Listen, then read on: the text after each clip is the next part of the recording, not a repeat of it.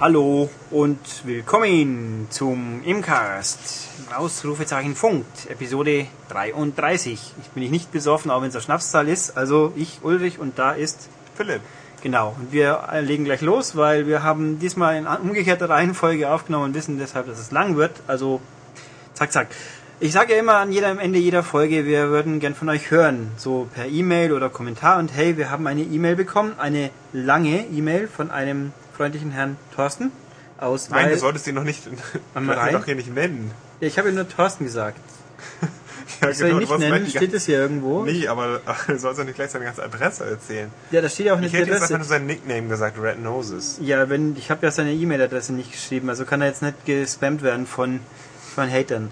Ähm, also wie auch immer, hallo Thorsten, dessen weiteren Namen ich jetzt nicht sage, sondern äh, du hast uns eine E-Mail geschrieben und deswegen werden wir auch darauf eingehen. So Leute, schreibt uns Mails, dann gehen wir auch darauf ein, wenn sie nicht doof sind und die waren Genau. nicht doof. Gut, und Philipp wird es damit loslegen und ich werde dann auch meinen Senf zugeben. Ja, also ich möchte diese Mail ganz kurz noch rezitieren. In, ähm, es geht Oder um zitieren. zitieren, wie auch immer. Klugscheiß. Okay, nee, es geht um Kritik der letzten ein bis zwei Podcasts. Ganz genau ging es um das Sony-Bashing, was wir etwas übertrieben haben, wie er schreibt. Ähm, denn er sagt, dass doch ein nicht geringer Teil der Spielbevölkerung sich anscheinend bei Sony ganz wohl fühlt und auch die Produkte richtig gut findet und ähm, er findet einfach, dass wir das ein bisschen übertrieben haben. Viele lächerliche Kommentare ähm, und ja, er nimmt sich selbst ein bisschen zurück. Er ist kein Sony jünger, ähm, geht auch mit der Politik nicht ganz konform, was PSP Go angeht, also kein physischer Datenträger. Findet aber gut, ähm, zum Beispiel regelmäßige Firmware-Updates, die VidZone, kostenloses Online-Gaming, kostenlose Demos. Das macht Sony alles gut. Und natürlich machen die auch ein paar Sachen nicht so toll. Und bei uns ging es hauptsächlich um die PSP Go und ähm, ob es ankommt und was sie sich dabei gedacht haben und, und Preispolitik und, und nur Download-Spiele. Da sind wir ein bisschen rumgeritten. Und ja, er hat quasi daran Kritik geübt. Das ist auch vollkommen okay. Und ähm, Ulrich möchte darauf jetzt nochmal antworten. Ach, ja. Ähm, ich habe nichts gegen Sony. Nichts, was wirkt zumindest. Haha. Äh, nein. Ähm, ja, mein, was soll ich sagen? Die PSP Go, die, die weckt halt in mir so den, äh, den kleinen, ich hab, hab Stick-Teufel, weil einfach, ich finde das Gerät, ich, ich finde das Gerät an sich ja wirklich gut. Es ist überhaupt kein Thema. Ich würde ja auch gerne eine haben, aber ich, mich sträubt sich halt einfach, so ein, so ein Gerät kaufen zu wollen und mir das, wenn mir das jemand als die, die Zukunft quasi verkaufen will. Du sagst es ja selber, hier, die machen kein Laufwerk. Ja, also ich habe zig PSP-Spiele. Ich kann die auf dem Ding nicht spielen. Und selbst ich, also auch wirklich nicht spielen, weil es geht ja nur darum, dass ich meine UMDs nicht übertragen kann. Die müsste, ich müsste ja downloaden können, aber dazu müsste es halt erstmal im Store wieder geben, wenn ihr wirklich bereit wäre, nochmal Geld dafür auszugeben. Ähm, ja, und da rede ich mich halt gerne ein bisschen in Rage ab und zu und Ja. dann kommt es halt auch rüber. Ähm, du hast natürlich recht. Ich, hab, ich bin mir auch ganz sicher in irgendeiner Podcast-Episode, die Nummer habe ich nicht rausgesucht, ich habe die Witzauen auch besprochen. Ich finde die auch toll. Sie ist nicht perfekt, aber sie kostet natürlich nichts und das, was sie macht, macht sie interessant. Ähm, aber deswegen fallen mir halt auch die Punkte, die nicht perfekt sind, auch mal auf. So wie Lieder, die nicht abspielbar sind, weil sie Länderschutz, irgendeinen Quatsch haben. Egal, also nichts dagegen. Auch umsonst online ist feine Sache. Es funktioniert halt nicht so gut wie bei der 360er. Dafür kostet es nichts. Das ist natürlich was, was man berücksichtigen muss. Ähm, ja. Also es ist nicht das. Wie gesagt, ich habe selber eine, ich habe alles von Sony. Ich habe auch die Spiele, die spannend sind. Das ist kein Thema. Aber es sind halt hier in dem Fall einfach Punkte, die mich stören und die halt im Tonfall, das bin halt ich, Mai. Bewahre deinen Stil. Ja, Nein. tue ich doch. Ist doch ganz großartig. Ähm, na gut, also wie gesagt, wenn hier eine E-Mail, wackel, wackel, Zettel ausgedruckt, ähm, wir nehmen sowas, wir lesen alle E-Mails, die kommen. Das ist auch nicht so schwierig, weil bis dato überschwemmt ihr uns nicht unbedingt, aber ihr könnt Rückmeldung schreiben. Ist völlig okay. Ich werde vielleicht nicht unbedingt eine E-Mail darauf antworten, aber wir lesen es zumindest. Und dann kommt es vielleicht sogar im Podcast vor. Und wer uns ärgert, der wird seine E-Mail-Adresse veröffentlicht kriegen. Nein, sowas nicht. Immerhin, wir bedanken uns natürlich für den Brief. Ja. Er hat sogar eine halbe Stunde seines Lebens dafür geopfert. Das ist ein sehr langer Sehr und sehr adäquat, äh, hm, adäquat äquivalent. Äh, Dein Handy hat gerade gepiept. mein Handy ich. hat gepiepst, ja, weil wenn die, wenn die Batterie des Handys ausgeht, hören wir mit der Aufnahme auf. Haha. Okay. aber es dauert noch. Ähm, ja, also ein sehr eloquent, das war's, Herrgott. Äh, geschriebener Brief, prima, her damit sowas, immer gut. Okay, ähm, weil wir eben gerade noch über die PSP Go geredet haben, reden wir auch noch ein bisschen weiter drüber. Ja. Ja, dann mach mal. Du Ach, hast den Punkt jetzt? aufgeschrieben. Ja. Achso, ich habe den Punkt aufgeschrieben. Ähm, PSP Go seit einer Woche im Handel, auch Ja. in Großbritannien. In Großbritannien haben die Händler gleich mal den Preis runtergesetzt von 225 Pfund auf 199 Pfund und das sind umgerechnet 215 Euro. In Deutschland zahlen wir 249 Euro und das ist keine Preissenkung von offizieller Seite, sondern eben die Händler haben es gemacht und tja, schon nach einer Woche eine Preissenkung. Und da passt natürlich auch ganz gut, dass einige Händler von vornherein gesagt haben, wir wollen die überhaupt gar nicht aufnehmen und, also, und, und verkaufen, ähm, weil sie ja physische Datenträgerspiele in ihrem Laden gar nicht verkaufen können. Das gibt's ja dafür nicht. Und eine Hardware nur verkaufen, hm, und dann sehen wir die Leute nicht wieder. Nö, machen wir gar nicht. Wir wollen das nicht unterstützen, weil damit graben wir uns unser eigenes Grab. Ähm, das, weil wir auch das Thema in irgendwelcher Form irgendwann die Woche mal so hatten, weil natürlich I, iPods könnte man das gleiche sagen, nur ist halt einfach hier der Unterschied, ähm, da können die Leute ja ihre Musik, also beim Großhandel, äh, beim Elektromarkt, dann kaufen sie die CDs und rippen sie drauf. Das ist natürlich auch klar, die können es genauso gut beim App, Apple Store, iTunes downloaden. Aber zumindest geht's da überhaupt. Aber eine UMD wirst du an einen PSP Go-Besitzer definitiv niemals verkaufen. Du verkaufst vielleicht einen Guthabenscode, aber den, den kann ich ja auch verkaufen, ohne die PSP zu verkaufen. Da geht ja auch auf der alten PSP. Also, ja, mei. Ähm, ich finde das insofern auch lustig in England, weil die waren ja eh zum aktuellen Wechselkurs war das Gerät eh nicht teurer und ja, die Spiele sind auch übrigens viel, viel billiger. Man merkt es auch beim Download, ich habe mich darüber ein bisschen geärgert. Gran Turismo PSP kostet bei uns zum Download 37 Euro. Das ist 4 Euro billiger wie die UVP im Laden, immerhin. Aber in England sind es, glaube ich, 22 Pfund, weil da ist auch die UVP nur 25 Pfund, was beim aktuellen Kurs irgendwo 28 Euro rauskommt. Ähm, das finde ich, das kann mir keiner weismachen, dass die Europreise so viel höher sein müssen, weil bei Zumindest anderen bei den Spielen Download- passen sie sich ein bisschen besser an. Ja, also bei, ja gut, da ist ja die Argumentation, die auch Microsoft verfolgt, wir dürfen nicht den UVP unterscheiden, weil uns sonst die Händler im Laden äh, eins auf die Rübe geben, was natürlich bei der PSP Go hinfällig ist, weil da gibt's keinen Händler im Laden, der ein Spiel verkaufen kann. Ja, gut. Nee, das hier. Dann hatten wir auch noch zu den PSP Minis. Äh, die gibt's ja inzwischen. Ich habe immer noch keinen Download-Code von Sony. Bitte, danke, bald.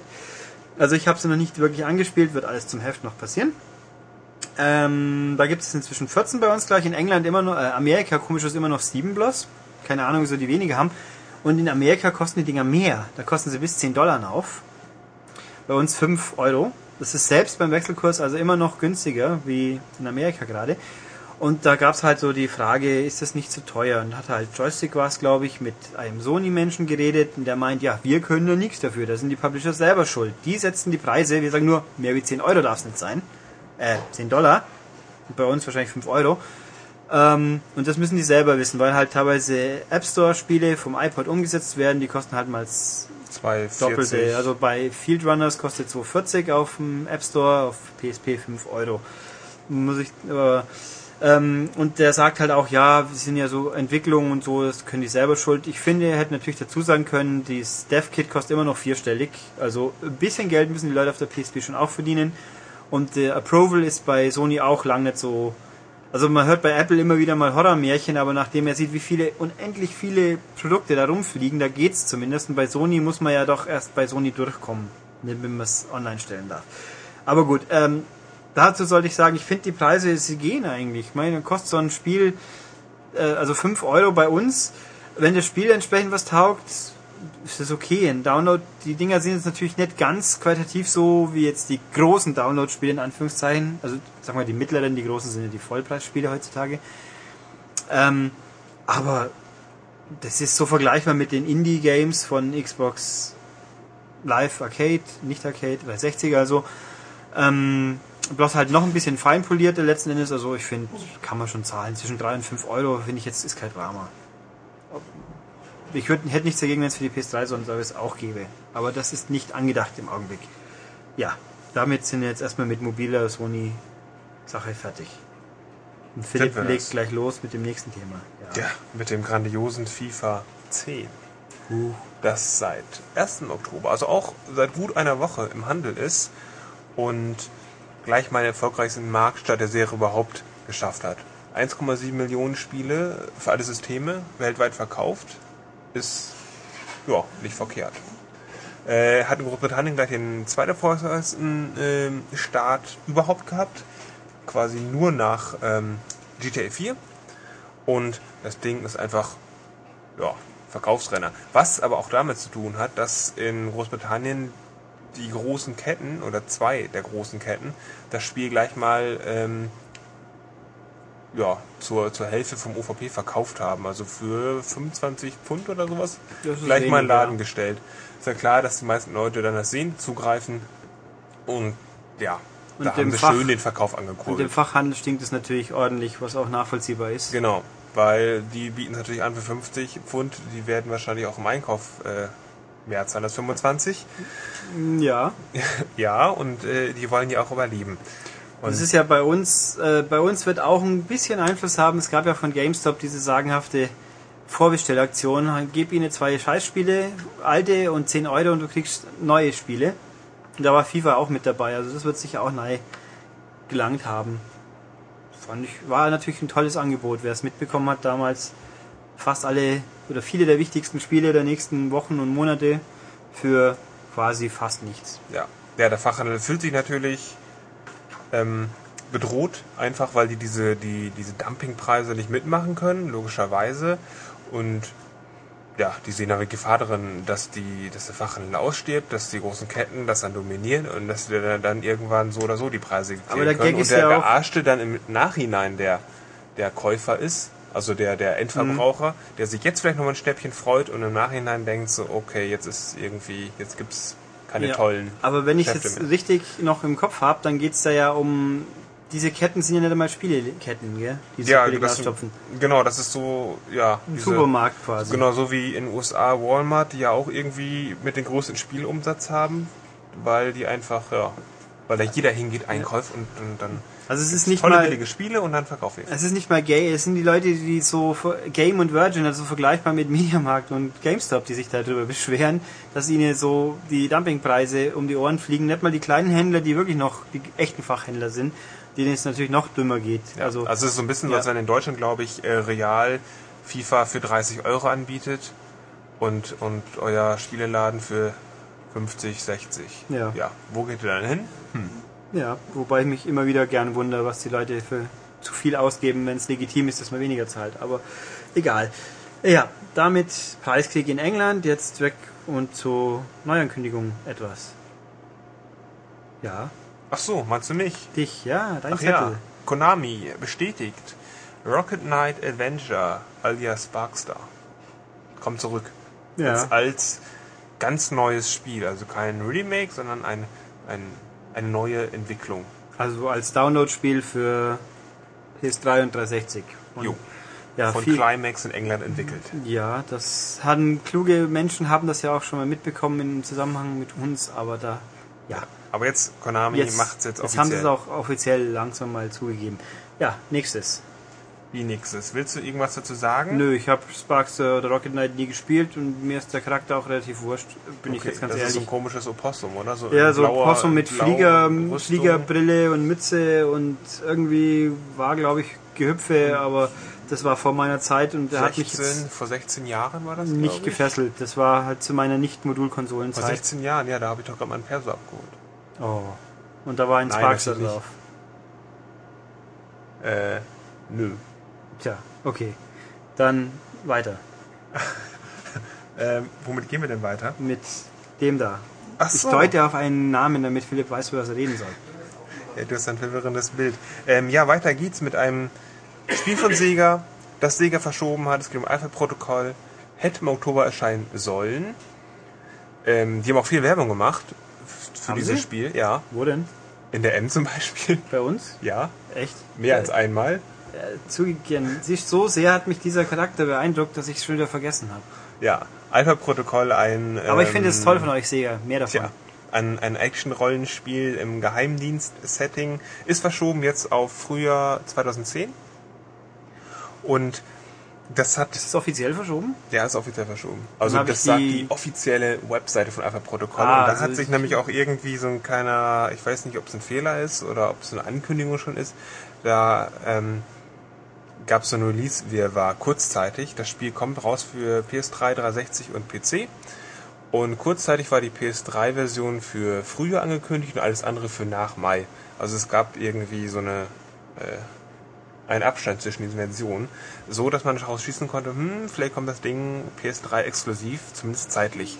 Ich fände das so wie Ghostbusters. Genauso wie Go- wie es bei Ghostbusters gelaufen ist. Dafür spricht auch, dass ähm, es ja so ein Protokoll gab zwischen Sega und Sony, das Ach ja so, geleakt wurde vor ah. einiger Zeit und das auf manic.de ja auch nachzulesen war.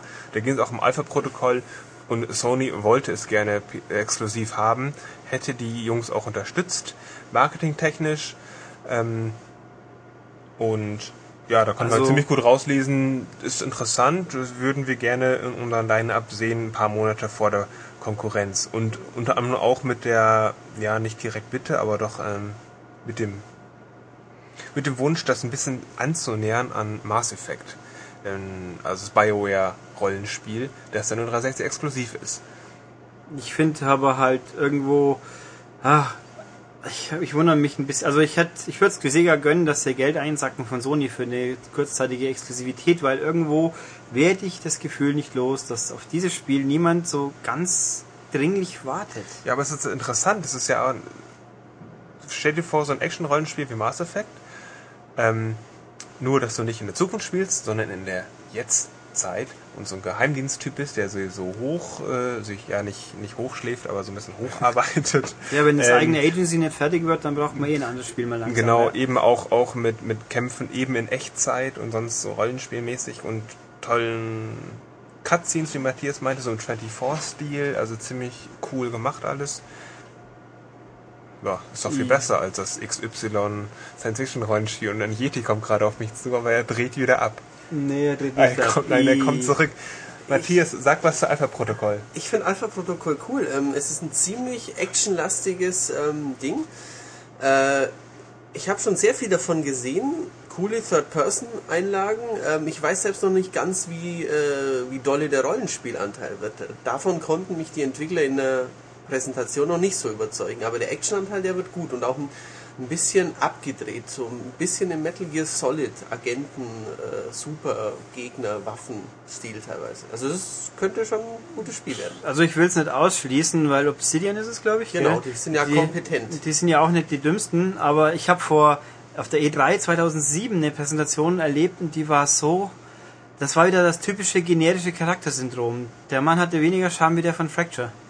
Das geht nicht. Das ist hart, aber, aber es ist ja auch jetzt schon eineinhalb Jahre her. Sie haben ja viel Zeit für dieses Spiel, dann wird hoffentlich auch entsprechend das draus, was man erhofft. Aber das werden wir jetzt dann wohl erstmal in ein paar Monaten erst sehen. Genau. Weswegen ich eigentlich, gekommen bin Oh. und weil ihr schon über Sega und Charaktere sprecht, ich hoffe, ihr wolltet das in eurem Podcast groß Ich erwähnen. hab's überlegt, aber Okay.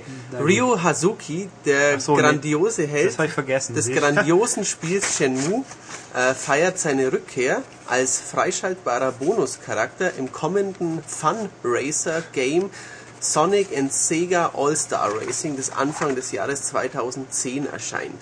Ich freue mich sehr. Also wir stellen Gablerstapler. wir stellen also Äh, Gabelstapler. fest, Gabelstapler. wir stellen also fest, Sega hat zumindest eine, ein Exemplar verkauft dadurch. Genau, an mich. Genau. Ähm, wir haben's, haben wir es überhaupt schon mal gesehen? In Ich habe es gesehen, es Okay. ist cool. Ähm, es wird von Sumo entwickelt, die können ja Rennspiele machen. ja, außer auf der PSP, wenn es dazu heißt. Aber okay. Genau. Ähm, ich glaube, es wird gut. Ich denke nicht, dass es äh, so ein ausgefeilt, super ausgefeiltes Ding wird wie Mario Kart, aber ich denke schon, dass dann ein, ein lustiger Funracer auf uns zukommt. Na gut, es könnte Schlimmeres geben. Genau. Aber was du, glaube ich, noch vorhin gemeint hast, dass ein neues Metal Slug kommt. Nein, das, Das habe ich auch meintest du nicht auch gemeint. nicht. Ein neues Nein. Metal Slug kommt. Für Ja. die PSP heißt Double X und äh, ist Teil 7 jetzt für PSP statt für DS. Und jetzt gehe ich wieder und lasse euch allein. Ja, Viel tschüss. Spaß noch. Was ich eigentlich noch gedacht habe, war, es gibt das Bayonetta-Demo jetzt in Japan zum Download. Ähm, ist offensichtlich auf der PS3 noch nicht ganz so ausgereift, also die Gerüchte waren nicht falsch. Aber wenigstens kann man es überhaupt spielen, weil die 360-Demo wird ein bisschen schwieriger sein, dran zu kommen. Aber viel Glück. Äh, und es gibt ein paar ganz tolle Screenshots, die wir jetzt auch wohl auf der Webseite haben werden. Haben wir die auf der Webseite, Michael? Sind schon da. Sind schon da, wunderbar, wo Bayonetta fast nackt ist, also anschauen. Hübsch. Das ist doch egal. Die Leute gehen doch gar nicht hin, wenn ich es nicht sage. Herrgott.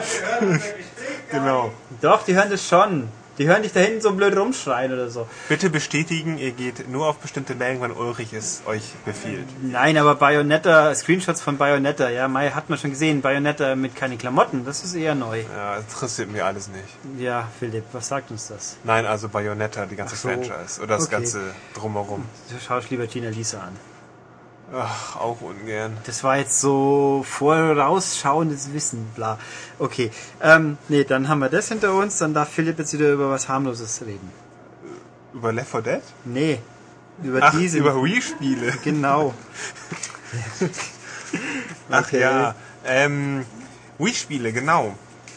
Äh, Studie gab's, oder was ist Studie? Ähm, der IDA, I-I-D-R, A-R, äh, ein amerikanisches Analysezentrum, wie auch immer, ähm, die haben sich mal die ganzen Reviews äh, des diesjährigen Jahres angeschaut. Also wahrscheinlich Amerika, nehmen wir mal an. Ja, genau. Äh, von Januar bis Juni. Und haben gemerkt, okay, 37% der Wii-Spiele gehen ungetestet in den Verkauf. Also weder online noch print besprochen, wird dann einfach so rausgehauen. Ähm, Im Vergleich PS3 und 360, ähm, PS3 gehen nur 9% ungetestet in den Verkauf und 360 nur 3%. So, und jetzt stellt er folgendes fest. Okay, wenn so viele Spiele ungetestet reingehen, dann zieht das den ganzen Wertungsschnitt der Wii-Spiele nach oben, denn da werden dann eben nur die besseren Spiele getestet und gehen dann auch rein in den Metacritic, was ja sehr wichtig ist für den amerikanischen Markt. Also wenn da werden ja alle Wertungen gesammelt und die meisten ungetesteten Spiele sind auch eher der schlechtere Natur und die können den Schnitt eben dann nicht nach unten ziehen. Aber wenn die, wenn das ist so eine hohe Streuweite an getestet, nicht getesteten Spielen, das ist eigentlich unfair gegenüber PS3 360, denn wenn, wenn die meisten Spiele getestet sind, auch die Gurken. Ja. Ja, da gibt's halt auch nicht so viele Supergurken wahrscheinlich, weil ja eben so wenig Casual-Müll da ist. Aber wir können ja eigentlich, ich glaube, das ist auf dem, auch auf dem deutschen Markt, Ja. kann man so sagen, dass eben, es gibt so viele Wii- und DS-Spiele, die, die bekommen die Reaktion überhaupt gar nicht zu Gesicht. Ja, das, also es ist wirklich so, wenn wir mal irgendwann einkaufen gehen in den Mediamarkt oder sonst wo und an den Regalen vorbeimarschieren, gerade bei DS, also noch viel mehr bei DS, schade, gab es da Zahlen zum DS? Nee. Nee, DS wäre noch spannender. Und bei Vita steckt Zeug im Regal, da kriegt, das gibt's hier gar nicht. Irgendwelche Party-Scheiß-Sachen oder Lebenszehner 57 für Leute, die zwischen 13,5 und 13,3 Viertel alt sind und so Zeug. Äh, Und das kriegen wir einfach auch. Das ist, das hängt zum Teil damit, weil es irgendwelche Publisher sind, von denen wir noch niemals gehört haben. So, äh, Name, selbst wenn mir einer einfallen würde, möchte ich das jetzt nicht öffentlich preisgeben. Ähm, also es gibt da echt Berge voll, teilweise kennen wir es gar nicht, teilweise kriegen wir die Sachen, obwohl wir sie nicht wollen. Und äh, teilweise und bei den großen, das stimmt, bei den bei den ernsthaften großen Konsolen, in Anführungszeichen, die ich jetzt gerade nicht gesehen habe, prima, ähm, da kriegen wir das Zeug meistens. Wobei mein Lieblings sind immer Pressemeldungen von Herstellern, die sich eine Agentur nehmen. Das ist ja okay, wenn die Agentur was taugt. Oder halt, ja, oder wenn der Hersteller weiß, was er will. Aber was mich tierisch annervt, sind immer Leute, die dann sagen, hey, heute ist Spiel XY rausgekommen und dann steht drunter, wenn Sie sich für ein Testmuster vormerken lassen wollen, schreiben Sie uns eine E-Mail. Ich meine, Leute, also vormerken lassen auch noch, so nach dem Motto, ach, dann dürfen wir in zwei Wochen mal eins kriegen, was euch jemand zurückgeschickt hat, oder wie soll ich mir das vorstellen? Ähm, also bei den, um den Punkt wieder zu finden, den ich glaube ich mal sagen wollte, da kriegen wir das Zeug normalerweise auch zugeschickt und bei anderen muss man immer rumhampeln. Aber ich, auch bei PS3 ist mit dem 360 auch schon passiert. Ich gehe in Lande, ach prima, wir haben dieses Spiel nicht bekommen. Wieso eigentlich? Das waren ja sogar teilweise Spiele, die nicht mal schlecht sein dürften, wo bloß irgendjemand der Meinung war, er will ja keine PR haben, weil von alleine findet es eh niemand. Wieso soll man sie auch darauf hinweisen, die Leute, indem man es testen lässt von irgendjemand? Na gut, ähm, ja, genug dazu. Habe ich mich wieder vielleicht ein bisschen abberuhigt, bis wir zum nächsten Punkt kommen. Nee, Deswegen bist schon wieder völlig in Rage, oder? ja, deswegen darf jetzt Philipp den nächsten Dings, weil das finde ich eh, ist mir wurscht. Genau, und das sollte dir eigentlich nicht wurscht sein. Es gibt Ist Left es 4 Dead aber. 2, denn da kannst du dich super gut abreagieren. Ähm, das kommt jetzt am 17. November und so langsam läuft es schon wieder an, diese PR-Maschinerie. Und es ist ein neuer Spielmodus, enthüllt. Und das ist der Scavenge-Modus und das ist so ein actionreiches Ding. Ähm, Ding. Ding, ja. Ding. Ähm, das ist wieder diese typische 4 gegen 4, vier Menschen, vier Zombie-Spieler. Und es geht darum, dass die Menschen Kanister einsammeln müssen in zwei Minuten. Und pro Kanister gibt es 20 Sekunden drauf. Und das spielt man insgesamt drei Runden lang und nach jeder Runde wird gewechselt. Also es ist ein sehr temporeiches, intensives Spiel. Ähm, Aber da wurden, glaube ich, auch neue, zwei neue Bosse, also so ähm, Zombie-Bosse wieder sind ja auch da enthüllt, neu mit dabei. Mm, ja, jetzt so langsam aber sicher freue ich mich doch auf das Spiel. Denn im November kommt ja sonst nichts. Außer Modern Warfare. also Modern Warfare und Assassin's Creed und äh, Ja, das war's dann ja auch schon. du kannst dann immer noch Forza spielen und DJ Hero und Band Hero und Lego Rock Band. Ja, okay, Und, ich, ich greife zu Left 4 Dead 2. na gut. Ähm, genau, wenn wir schon dabei sind, äh, das Spiel kommt jetzt in Australien doch raus, kriegt ein 15 Rating, denn es wurde ähm, massiv entschärft. Also man kann jetzt gar nichts mehr abbrennen. Also sie kriegen Blut jetzt die deutsche Version. Hahaha. Ja, dürfte man weniger gespannt sein. ist normalerweise noch weniger. Also es sollte erst gar nicht rauskommen und eben es ist eine ganz neue Version und es hat ein Rating bekommen und darf da erscheinen. Aber wenn wir schon über Deutschland sprechen, auch da ist jetzt bekannt, also die exakten Schnitte noch nicht, aber fünf Waffen werden es definitiv nicht reinschaffen in die deutsche Version, werden, sollen aber ersetzt werden durch fünf neue. Welche Waffen das genau sind, weiß man noch nicht so wirklich. Also es werden vermutlich einige Nahkampfwaffen sein, so wie Kettensäge und Axt. Hm, Kettensäge, immer gut. Ja, schade. Ähm, also ich, weil ich bei Zombie spiele, wo ich Zombie platt mache, ich fällt mir so ein, dass ich Zombie- Zombie-Apokalypse gut finde. Mhm. Philipp schaut mich jetzt fragend an. Das liegt daran, dass es es in Deutschland nicht gibt. Es ist ein Download-Spiel von Konami. Das gibt es nicht bei Xbox Live Arcade. Da, so, weil ich habe mal Wege gefragt, ich bin mir nicht ganz sicher. Ich habe es mir gekauft, aber halt anderswo. Hm. Ähm, und bei PS3 gibt es übrigens, ich glaube, in verschiedenen Stores auch. Das dürfte vielleicht ein bisschen leichter sein dann für die Leute. Ähm, das gibt's bei uns nicht, weil Konami, ich bin nicht ganz schlüssig raufgekommen. Entweder haben sie es erst gar nicht eingereicht, weil sie gesagt haben, das fällt eh durch, oder es ist durchgefallen. Und ähm, kann ich mir vorstellen, momentan hat die USK ja auch wieder tagesformabhängig, was sie magen, was nicht. Aber das ist halt eine lustige Zombie-Schnetzelei. Einfach ein Robotron-Verschnitt für vier Leute gleichzeitig mit Zombies und bisschen rüde, aber nicht zu. Die Kamera ist weit genug weg, dass man nicht jedes Detail sieht, wenn man einen Zombie auseinander schnitzelt oder in eine Müllpresse schiebt oder zerhäckseln lässt. Aha. Aber das ist ganz okay. Also wer es findet, nur zu. Aber das nur dazu. Nächste Meldung. So, jetzt gleich ich wieder mal zu. Wir haben schon lange nicht mehr über Musikspiele geredet, glaube ich. Mindestens einen Podcast nicht mehr. Und es gibt jetzt auch tatsächlich mal keine neue Ankündigung, aber U2, das sind so vier Typen aus Irland, die kennen vielleicht ein paar Leute. Ich dachte, das sind Nummer drei. Nee. Was? Wer ist denn der vierte? Äh, wir haben Bono Vox, wir haben The Edge, wir haben Adam Clayton und Larry Mullen. So. Junior, glaube ich sogar. Aha, Ich kenne nur, ich kenne nur Rodney Mullen, der geilste Skateboarder von Welt. Nö. Doch. Ha! Super. ähm, ja. Nee, also jedenfalls äh, Adam Clayton, glaube ich, der ist ja der Bassist. Also Sie kennt den Philipp natürlich auch nicht, weil er kennt schon den Bassist. Ähm, der hat äh, der USA Today ein Interview gegeben hat gemeint zum Thema Musikspiele. Er hat ja gemeint, es gab wohl letztes Jahr mal Verhandlungen, ob U2 irgendwie in Rockband drin sein möchte. Ich weiß zwar jetzt nicht in welchem, weil in Rockband 2 gibt es keine prominenten Charaktere, soweit ich mich recht entsinnen kann. Und die anderen sind ja bandspezifisch. Also sie haben halt gesagt, nö, danke, weil da wären wir zu sehr einheitsbrei. So sprich, wir wären mitten im Spiel drin, hätten die gleichen Animationen. Also das, was jetzt ungefähr bei Hero 5 die Courtney gerade rumlallt, wenn sie nicht gerade high ist. Okay. Nee, aber jetzt halt sagt so, ja, jetzt haben wir die Beatles gesehen und das finden wir eigentlich toll, weil das sind ja echt die Beatles, das ist ihnen auf den Leib geschneidert, ganz eigenes Kram, ähm, One of a Kind, finden wir toll und wir fänden, das fänden wir toll. Sowas würden wir uns vorstellen, das hätten wir gerne machen. Also, das ist so ungefähr ein Bewerbungsschreiben, hallo Activision oder vielleicht Activision, aber eher noch, hallo MTV Games, wir wollen auch ein Spiel wie die Beatles. Also wer weiß, vielleicht kriegen wir U2 Rockband irgendwann mal. Finden wir das dann gut oder schlecht? Ich überlege die ganze Zeit. Ich bin kein YouTube-Fan, aber ich muss sagen, die haben schon ein paar gute Sachen gemacht. Ich bin auch kein YouTube-Fan, weil erstens mal äh, Bono ist ein weinerlicher Messias, der mir auf den Sack geht, aber mein Gott. Aber sie Der hat haben, eine wichtige Botschaft zu erfüllen. ja, der hat nur wichtige Botschaften. Und ja, aber ähm, grundsätzlich finde ich es okay und ich fände es auch spannender wie Van Halen. Das kann ich guten Gewissens sagen, weil Van Halen fehlt ja die Hälfte der Songs und deswegen ist das doof. Das haben wir aber auch schon mal, glaube ich, irgendwann ausgewalzt. Ja. Egal. Also das U2 Rockband, wer weiß, vielleicht, wieso auch nicht. Vielleicht auch Guitar Hero U2, kann ja auch passieren, aber ich wäre mehr für Rockband. Weil dann hätte man nur U2. Wer wäre denn Friends of U2, die dann auch auftreten könnten im gleichen Spiel? Äh, Herbert Grönemeyer. Oh ja. Die Sportfreunde Stiller. U2 Germany, äh, nee, Rockband German, wäre auch cool.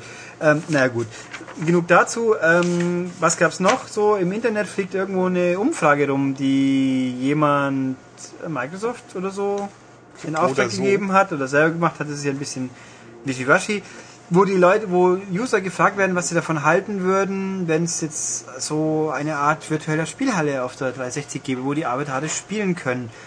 Man findet im Internet auch Bilder dazu. Ich bin auch nicht schlüssig, ob die zu dieser Umfrage gehören oder nicht. Da wird auch gefragt, was für einen Namen man cool fände. Game Room oder Retrocade oder Tower of Rom oder Classics Live. Und ja, ähm, und viel mehr Details war hier nicht rauszulesen. Beim, von Microsoft war irgendwo zu lesen, ja, ja, das ist so eine Umfrage, das heißt jetzt lang nicht, pardon, dass das auch wirklich passieren wird und sonst wie. Aber wir erinnern uns, letztes Jahr vor der E3, ein paar Monate vor, gab es mal so eine bizarre, komische Umfrage, die auch öffentlich geworden ist. Da ging es darum, was man von so Sachen, komische Sachen halten würde, wie Avatar und ob man damit leben könnte, wenn ein Spiel namens Forza 3 auf zwei Discs käme. Hm, da hieß es auch, ja, alles nur hypothetisch. Ja, wissen wir inzwischen auch, wie hypothetisch das wirklich war. Also, sowas könnte kommen. Und wie hier auch die Amis schreiben, das erinnert irgendwie an äh, Home in der Hinsicht. Da gibt's ja auch von Namco einen Raum, wo man reinmarschieren kann und auf Automaten spielen kann. Ähm, ja, ich finde das cool. Ja. Ich hätte da nichts dagegen. Ich habe auch irgendwo mal einen Artikel gesehen, da waren auch potenzielle Spiele genannt und den habe ich jetzt leider nicht mehr gefunden. Da ging es, glaube ich, um irgendwelche Heimcomputer-Oldies sogar. Nein. Doch. Wieso nein? Banause. Wenn es nicht unbedingt nur Rare-Spiele sind, das wäre auch okay. Ja, Jetpack das habe ich schon, gut. danke. Na, das, ich will das eigentlich nicht mehr sehen, Rare. Ähm, dann kann ich auch auf dem Wii spielen, wenn ich es unbedingt will. Also ich fände das grundsätzlich gut. Wieso? Das würde aber scheinbar wohl auch Geld kosten. Gut, da kommt es doch wieder darauf an, was kostet's. Die Arcade-Spiele in Home kann ich auch nicht umsonst spielen, die sind ja Namco-Sachen. Also doch Shenmue spielen. Yeah. Auch Also jedenfalls, wieso nicht? Ich meine, die Avatar gibt schon. Ich fände sowas Home mit Avatar-Look hätte auch was, weil wie die Amis auch so schön sagen, jetzt nein, es ist kein Sony-Bashing, es ist einfach nur die Home-Charaktere haben auch keinen Charme. Die Sony die- Bashing gibt's auch nur hier bei uns. Nö, überhaupt nicht. äh, ich meine, die Avatare sind jetzt natürlich auch keine super originellen Ideen, aber sie haben trotzdem immer noch mehr Charme wie so komische Schaufensterpuppen, die so rumstarksen. Ist halt einfach so. Außerdem kann man sie ja mit viel Geld für, äh, personalisieren, indem man den überall gleich aussehenden Sam Fisher Look macht, zum Beispiel. Jetzt haust du aber auf alle drauf. Ja, ich, nee, es ist, ich finde ja die Avatar-Klamotten, schweifen halt ein bisschen ab. Ich finde die Klamotten toll, sie sehen super aus, sie sind bloß viel zu teuer.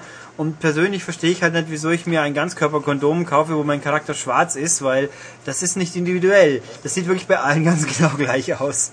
Wenn ich denn auf dieses Ganzkörperkondom wenigstens noch eine Brille aufsetzen könnte oder einen Hut, das wäre vielleicht noch ganz witzig. Ich habe auch schon Leute mit Forza 3 Overalls rumrennen sehen. Das finde ich auch, da sieht man sogar noch ein bisschen vom Gesicht durch den Helm. Aber trotzdem finde ich, ja, so viel Geld möchte ich halt nicht ausgeben. Egal. Gut, äh, das dazu haben wir noch was von Microsoft. Ja. Nämlich äh, auch in der USA Today. Die sind irgendwie voll Videospielaffin. Hat irgendjemand mit irgendjemand gesprochen, wenn ich jetzt gerade hier nachgucken dich muss. vorher informieren, wer mit wem spricht. Ja, das ist, ich finde das ja, okay.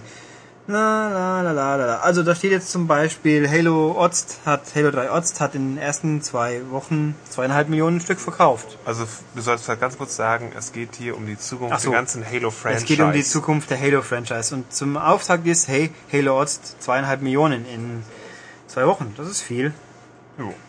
Aber Das, es ist auch klar, sagt hier, wo habe ich jetzt den Namen von dem, sagt er, O'Connor heißt er. Jetzt müsste ich nur noch finden. Philipp, erzähl mal irgendwas, ich lese hier gerade mal weiter. Sarah? Ah, nee, O'Connor? O'Connor, ich finde den Vornamen gerade nicht, das ist ein Co-Writer von Halo 3. Ähm, der sagt so ungefähr, ja, Halo, wir haben noch große Pläne. So für die nächsten sechs Jahre wissen wir schon, was passiert. So sinngemäß. Obwohl zum Videospielen eben bislang wirklich nur Halo Reach Ja. für nächstes Jahr. Also von der Und ganzen- die Vorgeschichte von Halo, von Halo 1. Die ganze Franchise. Also wir wissen, was mindestens sechs Jahre noch passiert. Also wir wissen ja nur, Halo Reach kommt, da ist die Beta in Oz dabei. Ähm, wird auch ganz kurz erwähnt in Oz von, von Nathan Fillion, das, was auf Reach passiert ist. Und das wird eine Vorstory von Halo 1. Also irgendwie, ich, ich wäre mit Prequels bin ich eh nie ganz happy, weil ich möchte wissen, was passiert und nicht was passiert ist. Aber gut.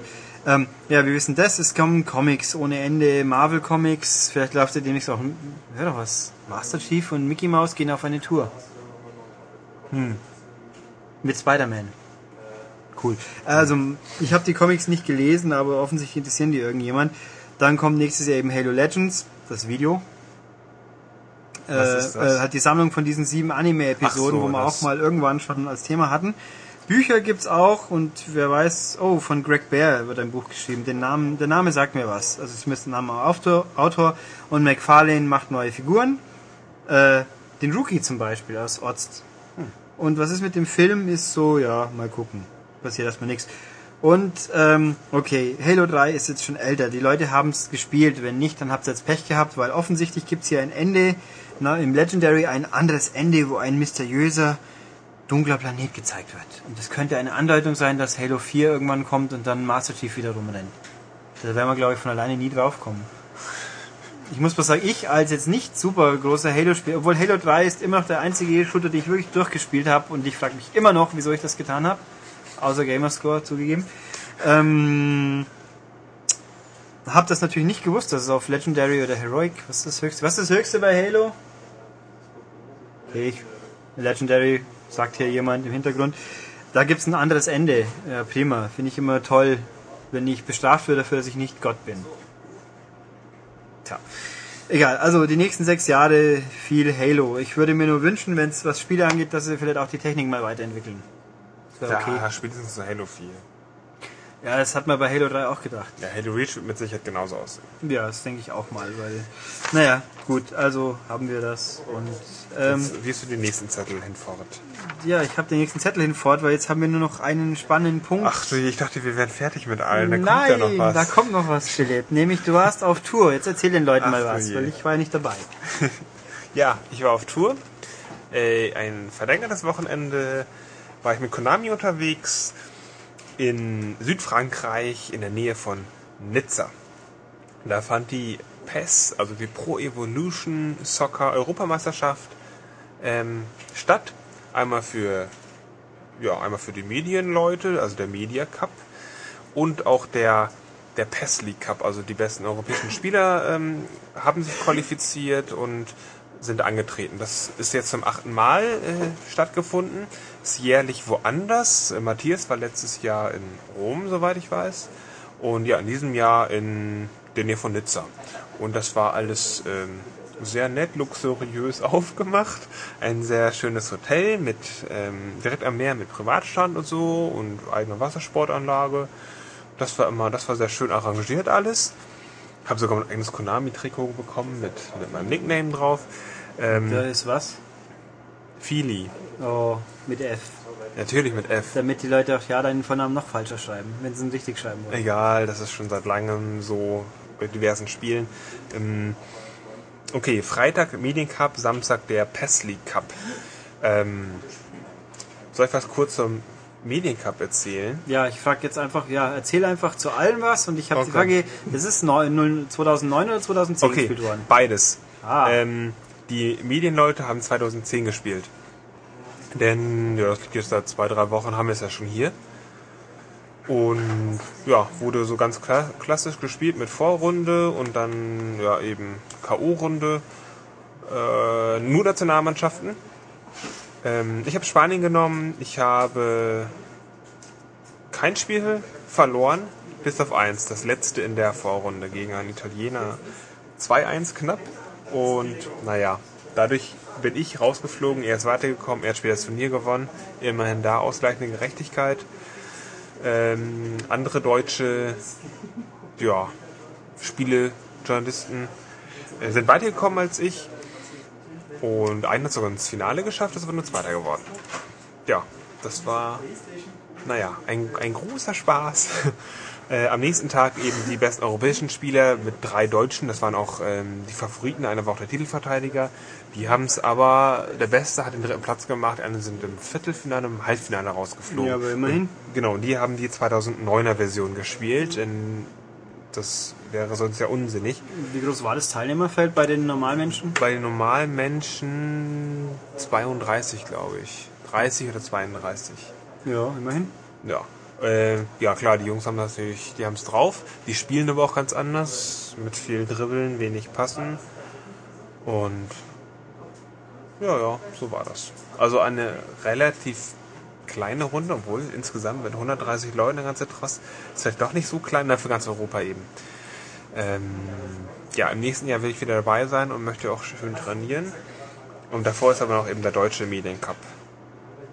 In, Im nächsten Jahr, Anfang nächsten Jahres, glaube ich. Ist ja wieder in München. Wissen Ja. wir noch nicht. Oder doch? Ich vermute mal München, den gibt es aber glaube ich auch nochmal woanders, oder? Ich meine, früher war man in. Frankfurt. Aber Ach stimmt, der ist nur in München, genau. Äh, da habe ich doch jetzt äh, große Ambitionen, denn ich habe eben beide Versionen von Pro Evo an diesem Wochenende so exzessiv gespielt, dass ich jetzt alles weiß über dieses Spiel. Genau. Ach ja, und Seabass war natürlich auch da. Ähm, hat so ein bisschen, hat die Siegerehrung gemacht, hatte ein bisschen Einleitung, so hallo schön, dass ihr da seid. Natürlich nur auf Japanisch. Ah. Und äh, genau, hatte da auch noch sein, sein Roundtable, dann konnte man da ein bisschen mehr zu erfahren zu dem neuen Karten-Taktiksystem für PES 2010. Und ja, war insgesamt äh, ertragreich für mich persönlich einfach. Ähm, genau, bewegte Bilder gibt's ja auch dazu auf medic.de. Gibt es einen Videoblog, den ich mühsam zusammengebaut habe. Ähm, ja, Ulrich, möchtest du irgendwas wissen dazu? Äh, wie war das Hotel? Ja, wir haben Ja. schon gesagt, das war gut. Das Hotel, so- das ist so ein Hotel, was ich mir wahrscheinlich in nächster Zeit nicht leisten kann, solange ich zumindest hier als äh, Spielefreak arbeite. Und hat irgendjemand äh, voll so interessante Sachen erzählt? Ähm, was ist interessante Sachen? Wahrscheinlich keine Sachen, die ich hier in die Öffentlichkeit treten darf. Hm, ja, so ein bisschen Branchengossip natürlich. Das, ist, das bleibt ja nicht aus. Ähm, Ist jemand in den Pool gefallen, besoffen? mh, nö, auch das nicht. Ja Es gab auch, es gab auch niemand. Nee, der Pool wurde nachts abgeschlossen. Ach, drum. Meinerweise. Und auch das Tor wurde abgeschlossen zum Privatstrand. Warum Ah, auch immer. Damit keiner besoffen vom Hai gefressen wird. Ja, stimmt. Haie gab es natürlich da auch. In dieser netten Bucht. Ansonsten habe ich mir überlegt, dass ich, glaube ich, in Nizza arbeiten möchte für ein bisschen, für eine Weile. Auch, auch gerne zum höheren äh, Salär. Wenn das geht. Ja, aus der Mülltonne essen wäre ein bisschen unangenehm. Ja, nö, ge Ja, Mann, ich hätte ja gerne mehr erzählt, wenn ich äh, was gewonnen hätte. Und irgendwie war ich so auch enttäuscht von mir selbst, dass ich das eine Spiel verloren habe. Immerhin hat der Konami PR-Manager Italien mir später erzählt, am nächsten Tag, sind wir irgendwie darauf gestoßen, dass wenigstens dieses Spiel, was ich verloren habe, das ist für den, für den Titelträger dann im Nachhinein das äh, beste Spiel war. Insgesamt an dem Abend. Deswegen, ha, ja, wenigstens das. immerhin. Aber gut. Ja, dann Reisebericht am Ende. Gehen wir weiter zu den Spielevorstellungen dieser Woche und dann, ja, hört es uns gleich noch ein bisschen länger. Jo. Also, dann legen wir los mit unseren glorreichen Spielebesprechungen. Ähm, es gibt einen ganzen Haufen Download-Spiele, aber weil wir momentan mit den Retail-Spielen so vollgepfropft sind, komme ich nicht so ganz dazu, die zeitnah zum Podcast zu spielen. Deswegen gibt's dazu mehr im Heft. Aber eins habe ich geschafft, nämlich South Park. Let's Go Tower Defense Play.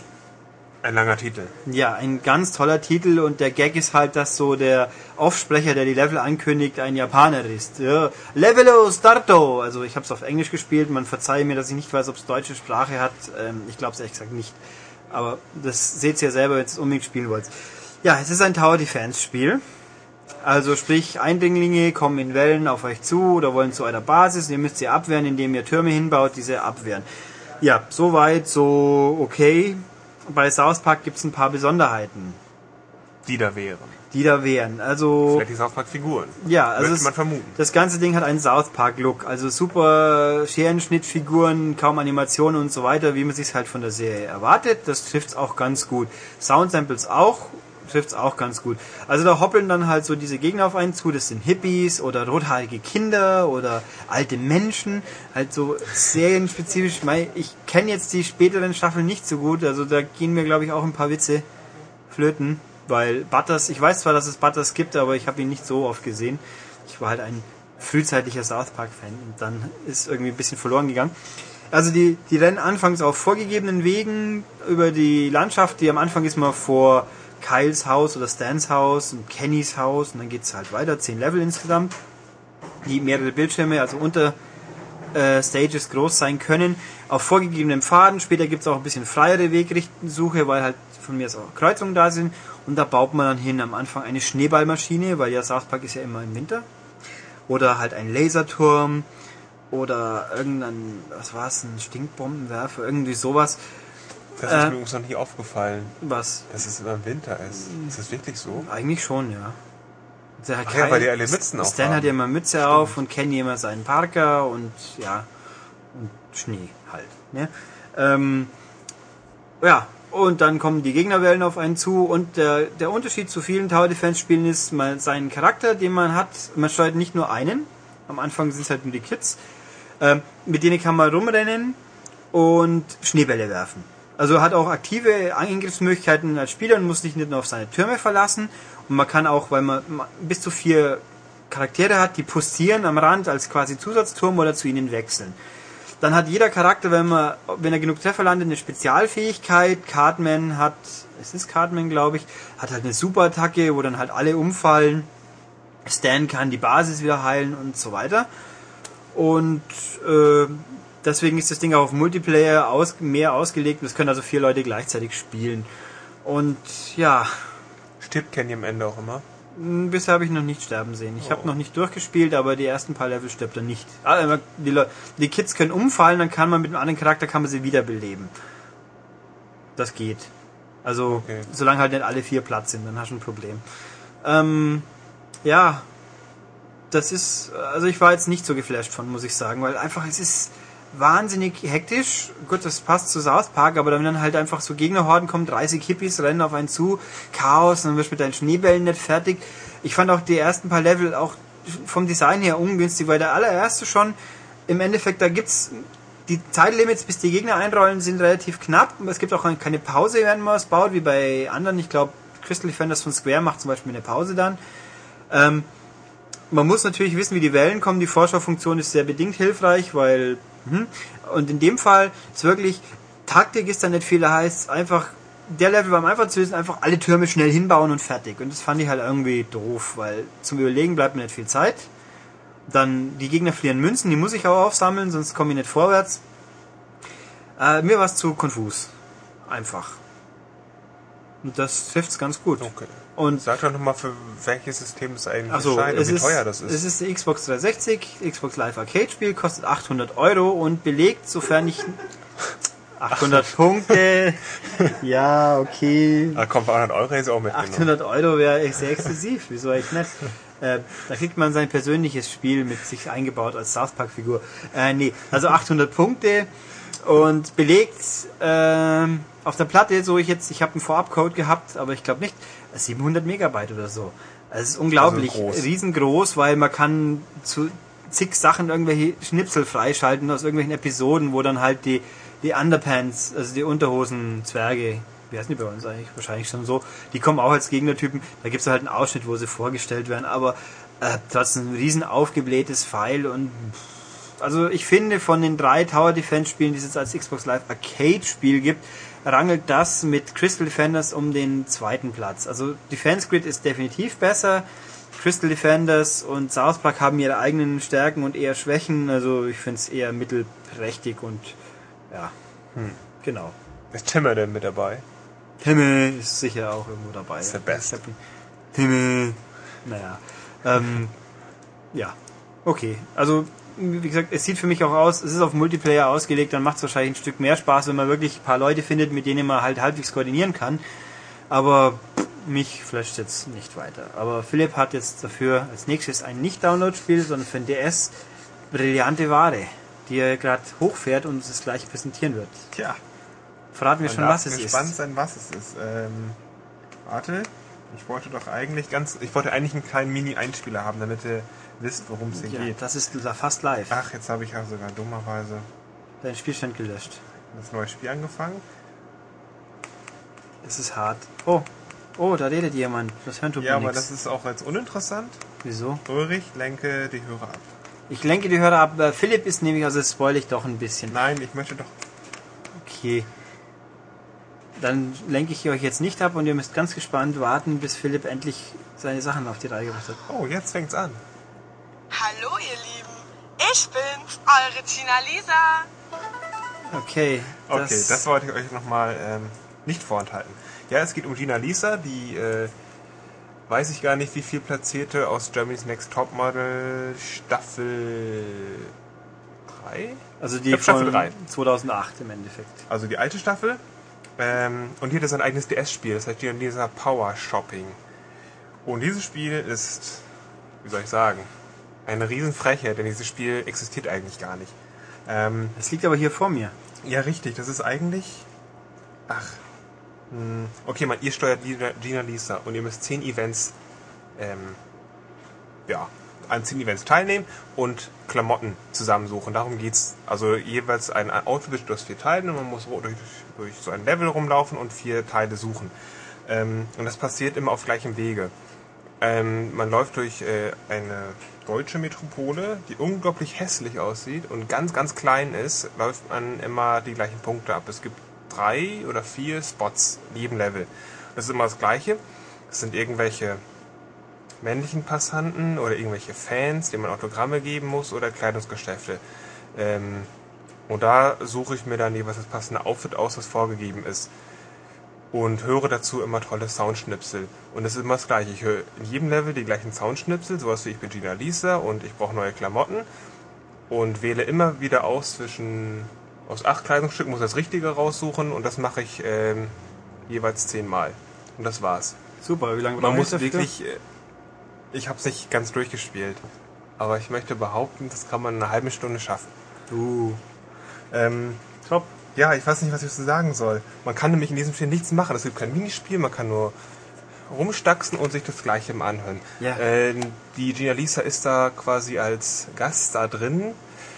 Also man hört sie sprechen, man sieht so komische Standbilder von ihr mit animiertem Mund und mh, das war's. Also deswegen kostet das Spiel auch 30 Euro.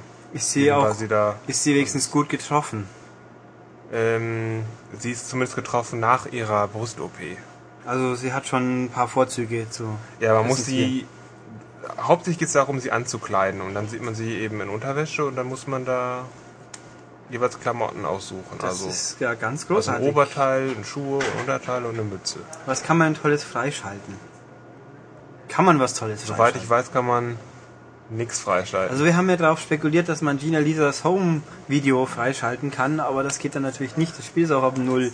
Tja, ähm, also Pizzabäcker-Simulation gibt's hier keine schmierige. Nein, zum Schade. Glück äh, weiß ich jetzt nicht, worüber du redest. Nein, überhaupt nicht natürlich. Nein, aber es ist halt deswegen interessant, weil dieses Spiel gerade schön beworben wird im Fernsehen. Ja, mit cooler Werbung. sonstigen ähm, Publikationen. Und jeder wahrscheinlich Gina Lisa kennt aus diversen Boulevardsendungen. Und es wisse, dass dieses Spiel den Status Spiel nicht verdient hat. Ja, und es ist von 7-One Media, sprich die Software-Ecke von Pro7, die auch schon andere Highlights zu verantworten hat, wie das Germany's Die Next Jeremy's Topmodel. Next Topmodel. Und da konnte man im Übrigen ähm, mehr spielen als hier. Weil hier läuft man wirklich nur von A nach B und macht nichts. Das ist eigentlich schon faszinierend. Also eigentlich ist es schon fast faszinierend genug, dass man es doch irgendwie... Ja, wir haben zumindest drüber geredet, ne? Ja, willst du nochmal einen, einen tollen Soundschnipsel Oh, gib uns einen tollen Soundschnipsel. Ach, scheiße. Es gibt keine tollen Soundschnipsel. Oh, die Ja. Animation von Gina Lisa, wenn sie durch diese hässliche Stadt läuft, ist faszinierend. Was gibt's denn hier noch? So, im Ladengeschäft bin ich jetzt. Hallo, kann ich Ihnen behilflich sein? Ich bräuchte da diverse Kleidungsstücke. Wow. Ja, und dann sagen die gerne und dann wird sie immer in jedem Geschäft erkannt, oh, sie sind Gina Lisa, oh, sie dürfen alles umsonst haben. Oh, vielen Dank. Wie nett von Ihnen.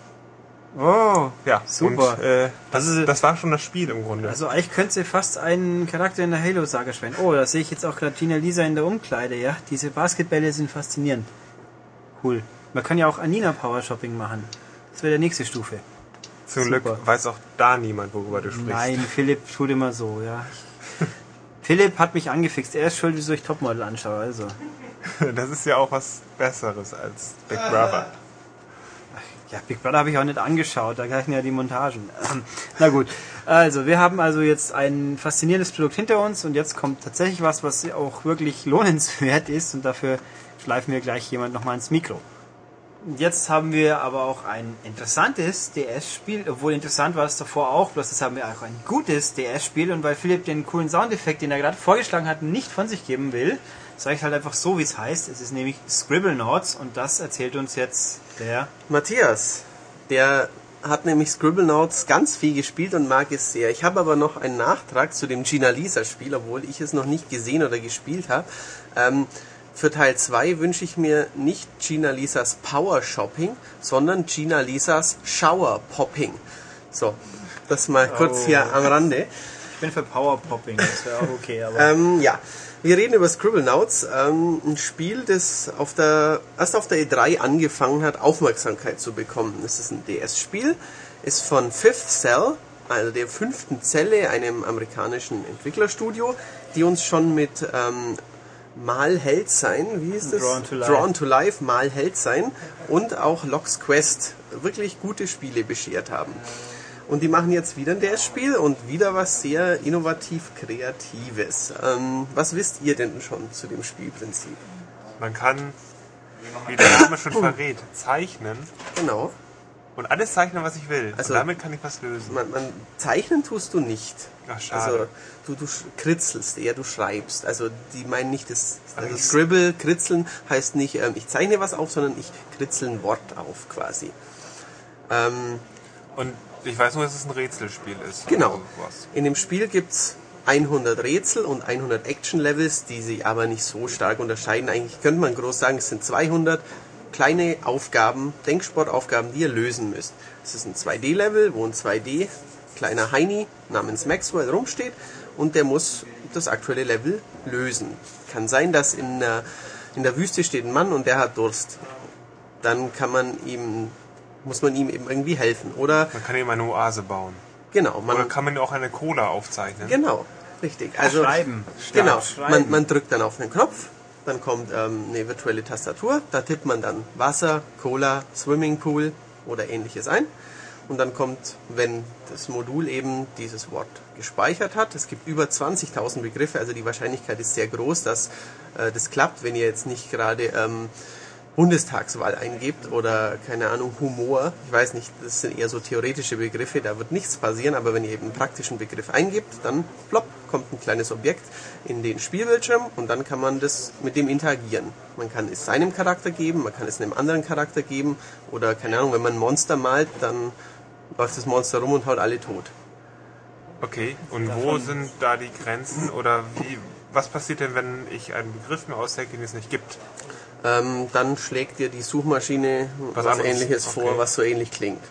Also da stößt das Modul an seine Grenzen, wenn es das nicht gibt. Aber es gibt echt verdammt viele, auch kuriose Begriffe. Ich habe äh, die verschiedensten Tiere ausprobiert, irgendwelche Vögel aus Afrika, die man kaum kennt, oder irgendwelche seltsamen Sachen. Kennt ganz, ganz, ganz viele Begriffe, das Modul. Okay, und woraus besteht denn das Spiel? Also wenn wir jetzt bei dem Beispiel bleiben mit der Wüste. Genau. Und man hat Durst. Und ich gebe dir was zu trinken. Ist das Level dadurch beendet oder Dann- geht es auch weiter? Dann ist das Level quasi beendet. Ein Stern taucht im Level auf, den schnappt man sich und dann hat man es geschafft. Wenn man es auf dreimal hintereinander löst und immer wieder andere Begriffe verwendet, Ähm, dann bekommt man eben so einen Zusatz, also bekommt man eben wieder einen Stern und dann ähm, ja, wird es im Menü zusätzlich markiert und man bekommt mehr Geld. Also so ein Anreiz, das mehrfach auf verschiedene Weise durchzuspielen, weil es eben äh, ziemlich viele Wege gibt, Sachen durchzuspielen. Anderes Beispiel, Gibt es denn, aber gibt es denn noch mehr als drei Lösungswege? äh, es gibt theoretisch unendlich viele Lösungswege. Bei den meisten Rätseln Ja, aber eben, jedenfalls. weil man mit drei dann ja eine Auszeichnung bekommt, vielleicht gibt es ja auch nur drei mögliche Wege bei diesen Rätseln. Äh, bei manchen möchte ich es jetzt nicht ausschließen, dass es nur genau drei Objekte gibt, die die Entwickler vorgesehen haben, dass sie die Person, die und die Person glücklich machen, vielleicht im Spiel. Es gibt zum Beispiel, steht dir der Weihnachtsmann gegenüber, also es sind jetzt alles ganz simple Rätsel, die ich erzähle, mach ihn glücklich. Ich habe ihm eine Zuckerstange gegeben, schon war er happy. Vielleicht hätte man ihm auch, keine Ahnung, Ein Rentier. ein Rentier geben können Oder oder, ein Bier. Elf. Oder eine rote Nase. Ja, genau. Oder einen jugendlichen, knackig frischen Elf. Oder Whisky. Whisky, ja, besonders gut, richtig. Ähm, aber die meisten Aufgaben sind schon komplexerer Natur. Ich habe einen Safe in einem abgeschlossenen Raum und ähm, davor sind drei Schalter. Und die drei Schalter muss ich umlegen und hinter mir ist ein Wachmann und der kommt sofort, wenn ich mich den drei Schaltern näher. Was mache ich also? Den ablenken. Könnte man. man Eine Mauer einbauen. Ganz genau. Ich habe es mit einer Mauer gemacht. Dann konnte er nicht hin. Ich konnte ganz in Ruhe drei Steine, die ich mir dann auch ins Spiel gezaubert habe, auf die Schalter legen und konnte dann zu dem Safe gehen. Ähm, ich habe es auch mit einem Monster probiert. Das hat dann den Wachmann getötet. Kann man auch eine Frau zeichnen oder zeichnen lassen? Äh, ja, Eine Bardame. ob es jetzt die Bardame speziell gibt, weiß ich nicht. Aber es gibt einen Feuerwehrmann, eine Ärztin, so so die typischen Berufe, Und einen. Lehrer. Äh, das weiß ich jetzt nicht. Also es ist jugendfrei, das Spiel, würde ich sagen. Also man kann ähm, zwar ein bisschen Comic-Gewalt machen, aber äh, in die sexuelle Richtung, ich glaube, ein, zwei Begriffe habe ich äh, mal eingegeben, ging nichts. Aber man kann zum Beispiel äh, mit Waffengewalt seine Sachen lösen. Wenn man irgendwo muss man äh, die Prinzessin retten und zwischen dir und der Prinzessin stehen Monster und dann äh, kannst Uzi.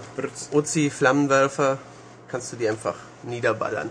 Ähm, es ist eben ein sehr, sehr ungewöhnliches Konzept. Also man kennt ja jetzt äh, so Rätselspiele wie Professor Layton, wo man halt immer irgendwie auf einem verschiedenen, auf einem vorgegebenen Weg das logischerweise lösen muss. Vielleicht auch mal verschiedene Wege, aber hier ähm, wird einem halt, ja, sind einem irgendwie keine Grenzen gesetzt. Es ist äh, sehr erfrischend anders und es gibt- funktioniert gut. Gibt es denn da einen übergreifenden Storyrahmen? Beim Layton gibt es das ja, das ist ja so Nein. ein Abenteuer. Ja. Da ist es einfach nur Rätsel um Rätsel. Ja, das ist ein kleiner Junge, der heißt Maxwell und der. Und warum hat er eine rote Mütze immer auf? Das weiß ich nicht. Aber das Lustige ist, ich habe jetzt auch so eine rote Mütze wie der Maxwell. Ich weiß. Denn gestern haben wir das, also ich habe das Spiel ja schon vor einigen Wochen die Testversion gespielt. Und gestern haben wir die normale Version eben bekommen, die auch im Handel erhältlich ist. Und da lag dem Paket ähm, so eine dümmliche rote Mütze bei, äh, die auch der Held Maxwell trägt. Und ich sehe noch dümmer aus mit Also der. passt sehr gut zu Matthias. Genau, sagen. ja, die unterstreicht meine natürliche Schönheit sehr gut. Sie Ähm, geht nicht über den ganzen Kopf, somit stimmt das nicht. Okay. Ähm, zum Pleasure. Zum Spiel könnte man noch sagen, ich weiß noch, der Ulrich war im Vorfeld schon besorgt, äh, weil er mal auf irgendeiner Webseite gelesen hat, oh, den Das war kann man ja nur mit Stylus das war die steuern oder Edge, wenn ich so sagen Oh, war es die britische Zeitschrift Edge. Ähm, Und das stimmt auch. das ist Maßen, richtig. man kann Maxwell ausschließlich per Stylus steuern. Und man interagiert mit den Objekten, die man ins Spiel beamt per Stylus. Und das kann bisweilen schon ziemlich fummelig werden. Die Preisfrage stellt sich, wieso auch immer das so sein muss, weil die, Option, die optionale Lösung zumindest würde ja auf der Hand gelegen. Aber die So- kann ich hier beantworten, Ulrich. 40 Euro. Und deswegen kann ich nicht mit dem Steuerkreuz ein Sprite steuern.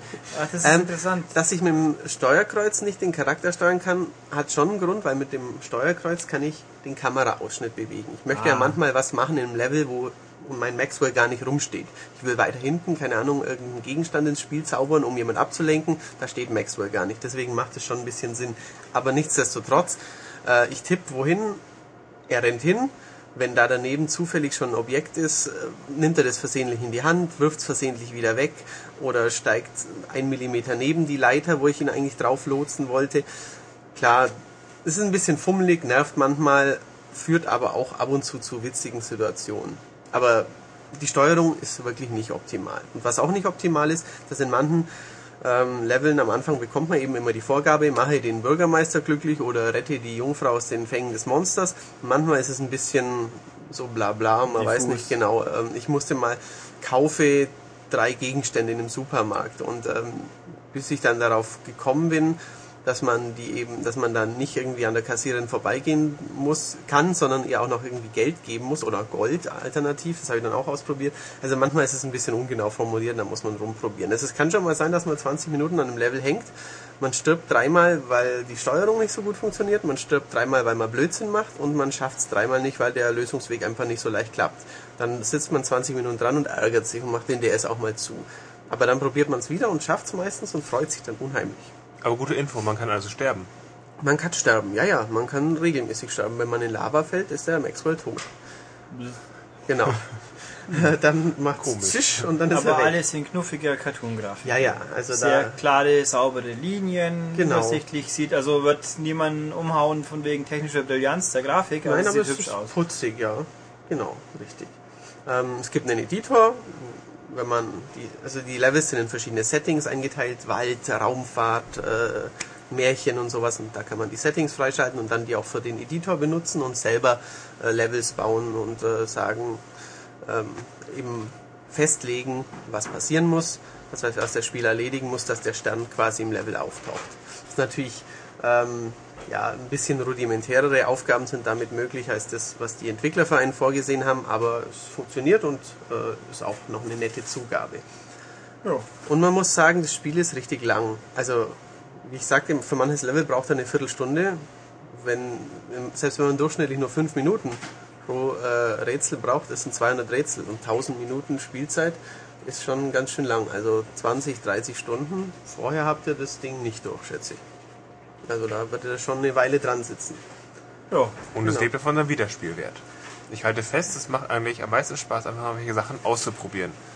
Richtig, Also ja. auf unterschiedlichen Wegen irgendwas zu Genau. machen und mal gucken, irgendwie, wie weit, an welche Grenzen man stößt mit diesem Programm oder an was alles möglich ist. Genau. Ich würde mir, glaube ich, mal Engelsflügel malen, dann könnte ich nämlich in die Lava fallen.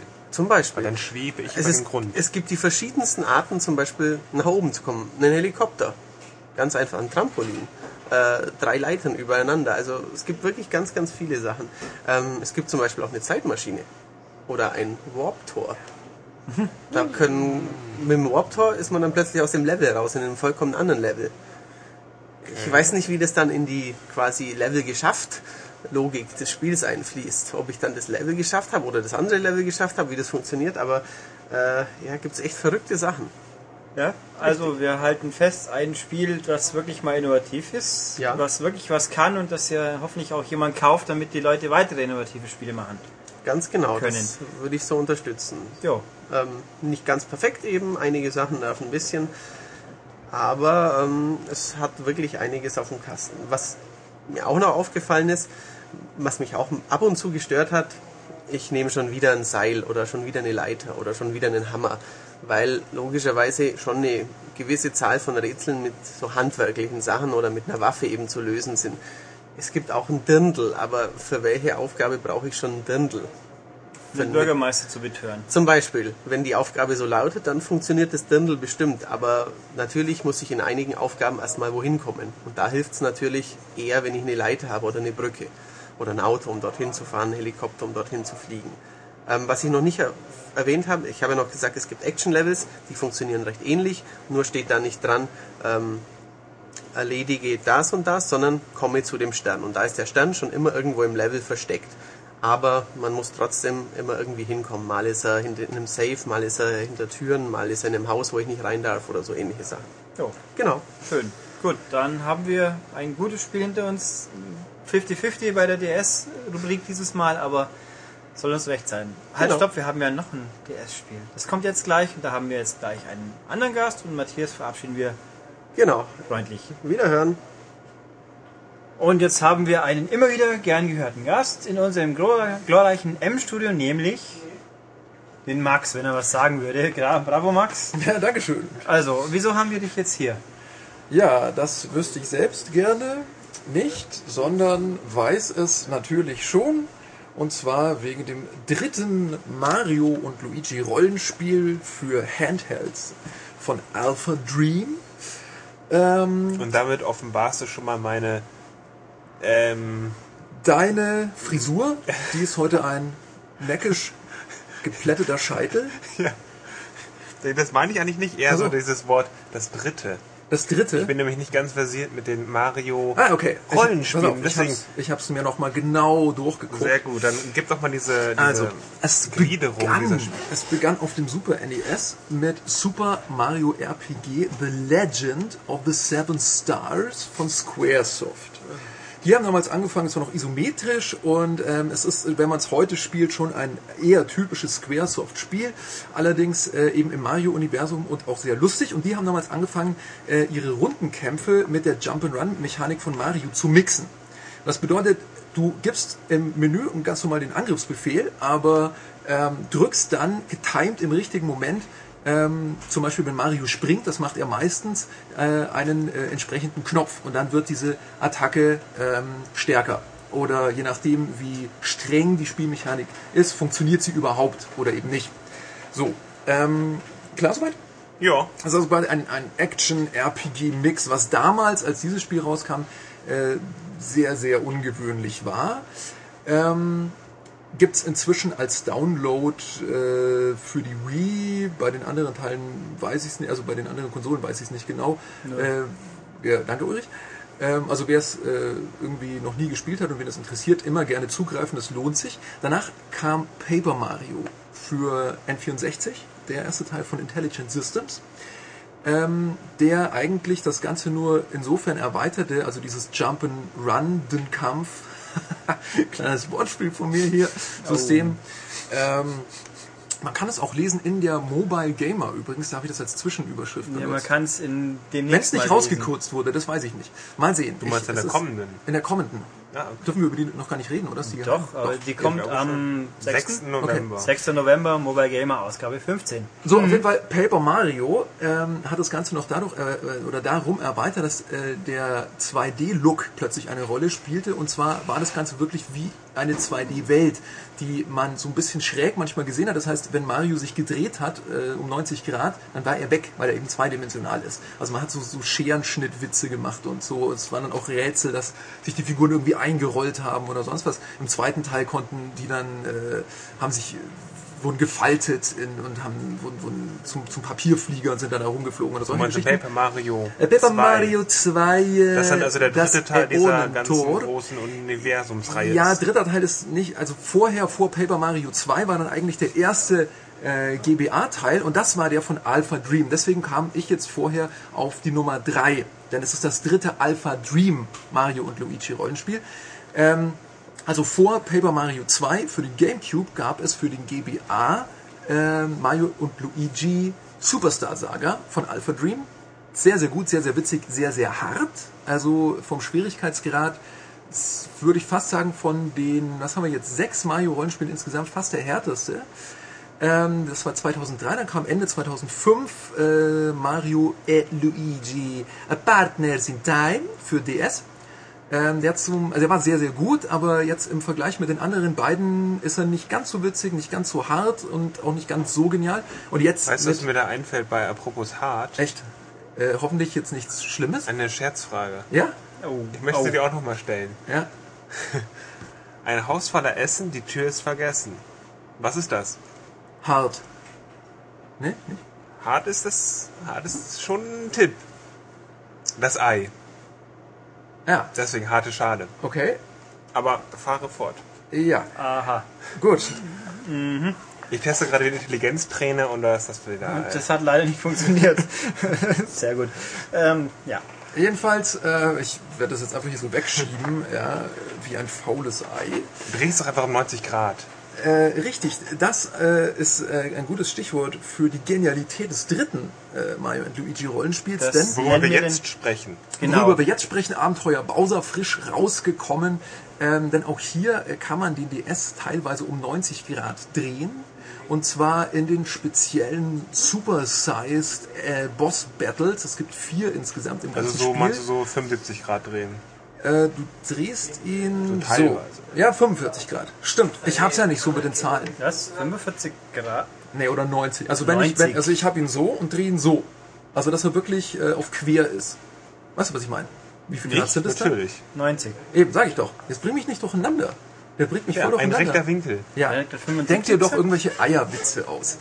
Ähm, jedenfalls äh, ist das so eine der, der absolut genialen Szenen, die man hier zum Beispiel sieht, wenn ich die einfach mal so rausgreifen darf. Ja, ihr, habt eine, ihr denkt, es kommt ein normaler Boss-Battle und äh, Bowser wächst zu unendlichen äh, Dimensionen an. Er wird riesengroß. Ihr schwenkt den DS um 90 Grad, sodass auf der linken Seite jetzt der Touchscreen liegt, auf der rechten Seite der andere Doppelschirm und dann äh, seid ihr plötzlich in einem Actionkampf, den ihr mittels äh, Stylus-Befehlen, also wenn ihr mit dem Stylus über den Bildschirm äh, streicht, dann schlägt er zu und wenn ihr ins Mikrofon blast, dann kommt sein Feueratem und ähm, äh, es geht tierisch zur Sache.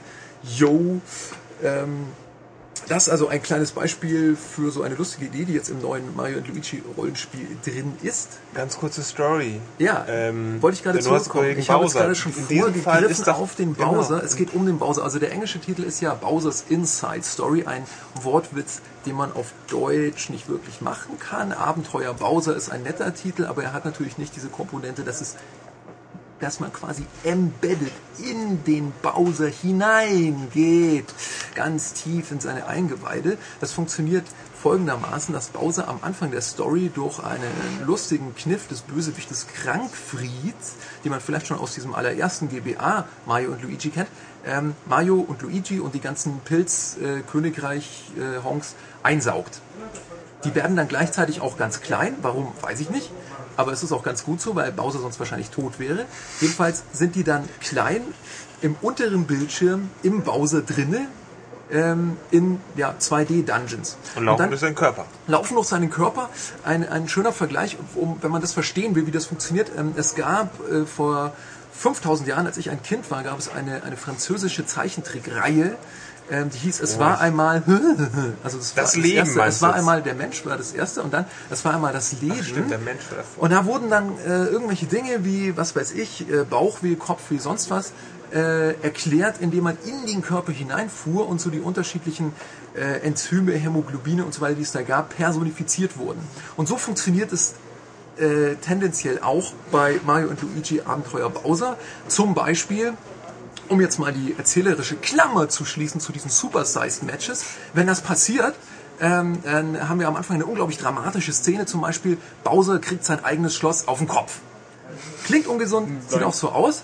Äh, man glaubt dann kurz, ist er jetzt tot? Nein, das Mario-Spiel kann nicht sein. Ähm, aber er ist weg. Also man sieht oben auf dem oberen Bildschirm nur noch sein, sein Schloss, das da oben auf ihn draufgefallen ist. Und unten blinkt dann plötzlich sein Schwanz. Ja? Ähm, was bedeutet, was 6. bedeutet sein Schwanz? Er hat Ja. einen Wurmfortsatz hinten an seinem Pöter. Ja, das hat nichts mit der Altersfreigabe zu tun. Es ist ja eine, was ist Bowser? Eine Punkkröte. Auf jeden Fall hat er hinten einen Schwanz und der blinkt so. Äh, Mario und Luigi gehen dann zu diesem zu diesem äh, blinkenden Schwanz, du bist so ekelhaft, Ich? und, ja, und äh, müssen ein kleines Minispiel lösen. Äh, sie müssen einen Vertikalshooter auf dem Adrenalinfluss ähm, absolvieren. Der dauert so ungefähr zwei Minuten. Äh, Mit zunehmendem Schwierigkeitsgrad wird er auch richtig knackig. Wenn sie den geschafft haben, wird Bowser groß und dann kommt der Bossfight. Oder anderes Beispiel. Er läuft auf dem oberen Bildschirm, das ist so eine isometrische Welt da, im Gegensatz zu diesem 2D äh, auf dem, des unteren Bildschirms, durch die Gegend und äh, sieht eine Blüte mit Pollen und schnüffelt daran. Was passiert nun, wenn man in einer Comic-Umgebung an einer Blüte mit Pollen schnüffelt? Ulrich! Äh, man niest. Richtig, die Antwort war ein Ei. Ähm, und dieses Niesen, also dieser, dieses Vor, dieses wird im Spiel ebenfalls umgesetzt, wieder durch ein Minispiel, in dem Mario und Luigi äh, mit ihrem Wirbeljump, da stehen sie übereinander und wirbeln so durch die Gegend, links und rechts an den Nasenscheidewänden von Bowser entlang stromern und da bestimmte Poren immer treffen müssen. Und wenn sie das ein paar Mal gemacht haben, dann macht er und es passieren dann zum Beispiel wieder Dinge, er niest zum Beispiel ein äh, Segelschiff durch die Gegend oder so. Ist ja, ist ein, Ja. ähm, So eine große Kröte. ist eine große Kröte, die kann sowas schon mal bringen. Das ist also, oder halt, äh, ja, das hatten wir zum Beispiel im, im Test in der M auch, äh, Bowser säuft Wasser und äh, im Dungeon unten in seinem Magen steigt dann eben der Wasserspiegel bis zur Decke und bestimmte Elemente, ähm, irgendwelche äh, wasserlöslichen nicht, aber äh, Knochen, die leichter als Wasser sind, schwimmen dann halt und, und geben den Weg frei oder bilden eine Brücke oder sowas. Ist äh, einigermaßen klar, den Ja, jetzt, oder? wir merken viele lustige Spielideen. Unglaublich auch viele beide. DS-Bildschirme interaktiv eingebunden. Ständig. Also auch Ständig. die Verbindung der beiden ist, äh, funktioniert sogar besser als bei Partners in Time, denn damals war es ja so, dass unten die beiden großen Brüder waren und oben die beiden Babys. Und ähm, allerdings gleichzeitig in einem Dungeon, während es jetzt, äh, das äh, hat damals etwas für Kritik gesorgt, weil viele Leute einfach zu blöd waren, diese vier äh, Figuren äh, miteinander interagieren zu lassen. Dann ist es ja immer so, dass der A-Knopf ist Mario, der B-Knopf ist Luigi, äh, X-Knopf war, glaube ich, Baby Mario und Y-Knopf war Baby Luigi. Und das wurde jetzt ein bisschen entschärft, indem eben entweder unten die Musik spielt oder oben. Wenn sie oben spielt, dann äh, ist X die äh, Faust von Bowser und Y sein Feueratem. Unten ist es wie gehabt. A ist Mario und B ist Luigi. Luigi ist schon immer die B-Rolle gewesen. Ist er immer. Er, er sorgt auch immer noch für große Lacher, weil er halt nach wie vor der Depp ist. Und interessanterweise ähm, bin ich auch mit Luigi schlechter, was ich nicht ganz verstehen kann. Es ist ja so, dass die Kämpfe zum Teil doch sehr, sehr geschicklichkeitslastig sind. Und je nachdem, wenn man aufgeregt äh, ist oder einfach unter Zeitdruck, ich muss jetzt gerade zum zweiten Mal durchspielen, so Speedrun-mäßig eben auch für die Mobile Gamer, ähm, weil wir da einen kleinen Boss-Guide äh, drin haben wahrscheinlich.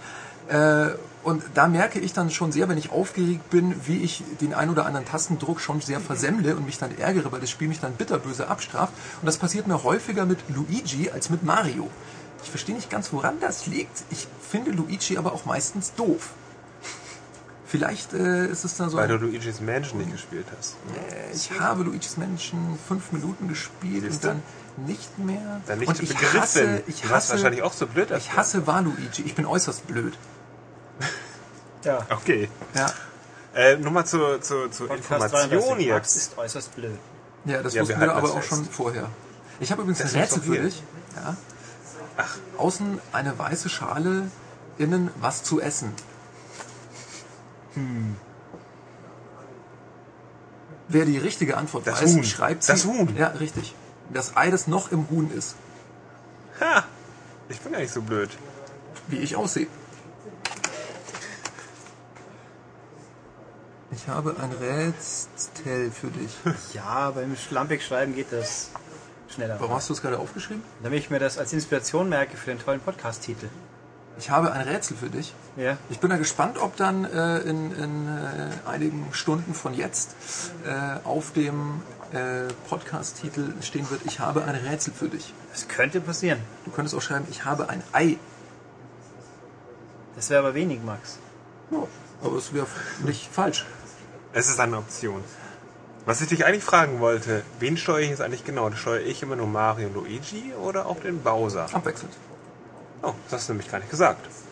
Ja, Ja, jetzt äh, schon. das ist natürlich so klar eigentlich, wenn man sich ein wenig mit der Materie Wir, wir reden hier auch über, wir stellen hier ein Spiel vor ein neues Spiel. Ja, wir deswegen- müssen ja auch, äh, wir deswegen- können nicht voraussetzen, dass jeder die Vorgänger kennt. Und auch wenn wir ja. das ein ist neues Spiel, dann muss man es sagen. Sicherlich. Inwieweit Nee, deswegen äh, das, haben wir ja dich zum Beispiel, der, der einfach so über den Dingen schwebt, ja, und mit, mit einer glasklaren der Oberkritiker natürlich, äh, Pedanz. Richtig. der über jedes richtig. Spiel urteilen darf. Ja, also dann sofort einen kann. Eiertanz aufführt. Wenn man zum Beispiel vergisst zu sagen, äh, dass man, ich würde mal sagen, wahrscheinlich sogar öfter Bowser spielt als Mario und Luigi. Ach, übrigens, warum wir das auch nochmal sagen Ja. ähm, und auch nicht voraussetzen dürfen. Voraussetzen dürfen. Ja. denn ich zitiere dich, vor einigen Tagen hast du gesagt, leider Gottes, wie dieses Spiel wahrscheinlich kein großer Verkaufserfolg Nein, das habe hab ich nicht gesagt, Doch. das hat Matthias gesagt. Du hast aber gesagt, so schade Nee. drum, denn geniales Spiel. Und deswegen müssen wir Nein, ja schade vielleicht ein bisschen, ein bisschen Aber geniales anpreisen oder einfach Ja, nur sagen, warum es geil ist. Ja, es ist äh, unglaublich witzig. Also ähm, die sind natürlich, man, man muss diese Sätze und die lustigen deutschen Dialoge auch lesen. Aber ich habe mal, ich, ich kann zwei ähm, Beispiele vielleicht mal äh, kurz hier kredenzen. Ach ja, hier, hier, fällt Äh, mir noch mal kurz ein, weil ja. der Titel ja schon... Ähm, Lass mich doch mal ausreden. Ich finde ich sehr nee, unglücklich nee, nee, heute. du bist genauso. Ich? Du hast gesagt, der Titel, der Titel hatte eigentlich ein Wort Ja, zum aber ich bin Original, ja hier aber der Gast.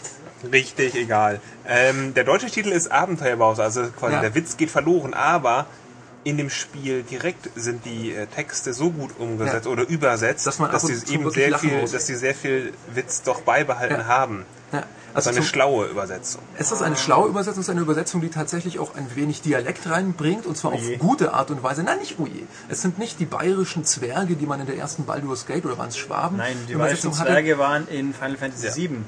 Die waren, ah, nein, in Final Fantasy 9 erstens. Neun, pardon. Drittens Aber waren sie C6 da, war in neun. Ja, aber es gab auch schon in Baldur's Gate 1 auf dem PC in der deutschen Version Zwerge, die haben zum Beispiel in der Taverne gesagt, "Mei, das ist fein, so eine feine Seele wie dich zu treffen. Was unglaublich uncool ist und dich voll aus der Fantasy-Stimmung reißt, aber egal. Ähm, Ich sag nur wo Broken war ich? Helix, fränkische Beispiel, Area du kennst, 51. du kennst, genau, du kennst die Wriggler, diese lustigen Tausendfüßler, denen man auf den Kopf springt und dann werden sie rot und sauer. Ja. Das ist Ma- Ma- so Mario-Grundwissen eigentlich. Hab's auch kurz erklärt. Ich denke, auch jemand, der sie nicht kennt, kann sich jetzt vorstellen, was ein Wiggler ist. So, ähm, der ist einer, der ne, er kommt in einer in einer Szene vor. Ich möchte jetzt nicht zu viel spoilern hier, ja. Ähm, Nein, er kommt, er kommt auf einem Möhrenfeld vor, weil er isst äh, gerne Möhren. Und äh, Bowser äh, zieht, me Möhr. mi- zieht eine riesige Möhre aus der Möhre Erde. ist übrigens kein Dialekt, ist das richtig? Dialekt ist nämlich Karotte. Karotte ist die Also auf jeden Fall Dialekt Ich ist ich- gelbe Rühren. Möhre und Karotte, würde ich sagen, sind beides Hochdeutsch-Wörter. Allerdings kann ich kein Hochdeutsch. Ich komme ja nicht aus, Hochdeutschland. aus Hochdeutschland, so wie der hohe Herr. Sondern du kommst aus Niederbayern. Ich komme aus Augsburg. Ist es nicht Niederbayern? Nein. Nein, Das ist Himmel. dieses komische Stuttgartland. Nein, Gott. Regierungsbezirk Schwaben. Ja, meine ich ja. Schwaben. Ja, Stuttgartland. Ja. Geh, in dein, geh in dein Eierland. geh zu Schröder oder sonst wohin. Ach, Ähm, keine Politik. Äh, nein. so. Die Heimatstadt von Darf ich jetzt endlich mal diesen Wicklerspruch loswerden? Der geht nämlich, du pflückst es, du verdrückst es. Ha! Ist ja lustig. Und dann gibt's noch einen äh, von Krankfried, das ist der Endboss, der sich dadurch auszeichnet, also nicht Endboss, der Oberschurke, der Gegenspieler, ja, wer der Endboss ist, verrate ich natürlich nicht, ähm, der sich dadurch au- auszeichnet, dass er immer ähm, ein wenig herumstammelt, so wie ich jetzt gerade, und dass er sehr, sehr lustige, verschrobene äh, Formulierungen äh, benutzt, wie zum Beispiel, ich habe Freude, dich. ihr habt Tränen oder sonst was. Und er äh, sagt zum Beispiel, ich werd, ihr werdet geschlagen wie unartiges Rührei. Na, dann wären wir nämlich wieder bei deinem Eier-Joke. Wie habe ich das gemacht? Oh. Hä? Das sind mal sehen, hier, wie schlau ich bin? Denn ich das sind hier narrative Kreise, die wir Ich hier werfe schließen. nur ganz kurz ein, dass das Modul aber auch mehrsprachig ist für Leute, die es unbedingt auf Englisch spielen wollen. Im Gegensatz zu Layton geht das hier. Ja, Das ist ich, es muss allerdings nicht sein, denn die deutsche Sprachausgabe ist wie die englische Sprachausgabe, wie die japanische Sprachausgabe. Ähm, es ist natürlich der großartige Charles Martinet, äh, der Mario und Luigi wie immer seine Stimme leiht und äh, mit diesem Pseudo-Italienisch so Portello oder sowas sagt. Portello. Äh, Portello. Und äh, Luigi sagt sehr oft Calabrese. Weißt du nicht warum, aber er sagt es. Ähm, das ist eigentlich, ansonsten gibt es halt so Mario, sagt Bowser zum Beispiel oder so. Äh, ansonsten ist es halt reiner Text, aber auch dadurch wird eine unglaubliche Komik erzeugt. Ähm, das ist so der erste super ich kann das Verkaufsgrund. übrigens sehr gut Um es, nachvollziehen. was kannst du nachvollziehen? Diese, diese Komik, die durch diese merkwürdigen Laute Ja. vonstatten geht. Warum? Jetzt gerade live auch. Echt? Ich sehe dich nicht lachen. Er lacht innerlich. Ach so, okay. Ähm, also es ist unglaublich lustig, es ist sehr, sehr abwechslungsreich. Es ist tatsächlich so, dass ähm, es gibt ja so, so RPG-Grundregeln, ja, Dungeon, Speicherpunkt, Endboss. Die werden auf sehr, sehr, ohne dass es unfair ist, auf sehr, sehr äh, unterhaltsame Weise gebrochen. Manchmal kommen was weiß ich, ein Endboss-Fight, ein Minispiel, dann noch ein Boss-Fight oder so. Ihr habt eigentlich nie das Gefühl, ah, jetzt würde ich aber gerne mal wieder irgendwie was anderes spielen. Also sie spielen ihre Trümpfe, die Fülle an Ideen, die da drin steckt, sehr, sehr geschickt aus, finde ich. Ähm, und Ist es, prachtvoll animiert. es ist es sieht zum Teil aus wie eine Zeichentrickserie. Also es sind sehr, sehr klar gezeichnete große Sprites mit dicken schwarzen Linien. Das hatten wir eigentlich immer schon, auch schon auf dem GBA. Aber in diesem Teil haben wir so viele Animationsphasen. Es ist ähm, in, in, in einer der ersten Szenen pennt Luigi ein äh, in, einer, in einer Beratung im, im äh, Schloss von Prinzessin Peach, wo eben über ein großes Problem beraten wird. Und allein diese Phase ist so lustig, wie er so ein bisschen blinzelt und dann schwankt und dann irgendwann anfängt wegzuschnarchen. Äh, und es, es sind also ähm, unglaublich viele Details, die man da, auch wenn man es häufiger spielt, dann erkennen kann, in die man sich ergötzen kann. Das eigentlich, finde ich, der einzige Wermutstropfen, wenn man durch ist nach, ja, je nachdem, wenn man alles machen will, sind es schon gut über 20 Stunden. Ich würde mal sagen, je nachdem, wie gut man ist, zwischen 20 und 25 Stunden.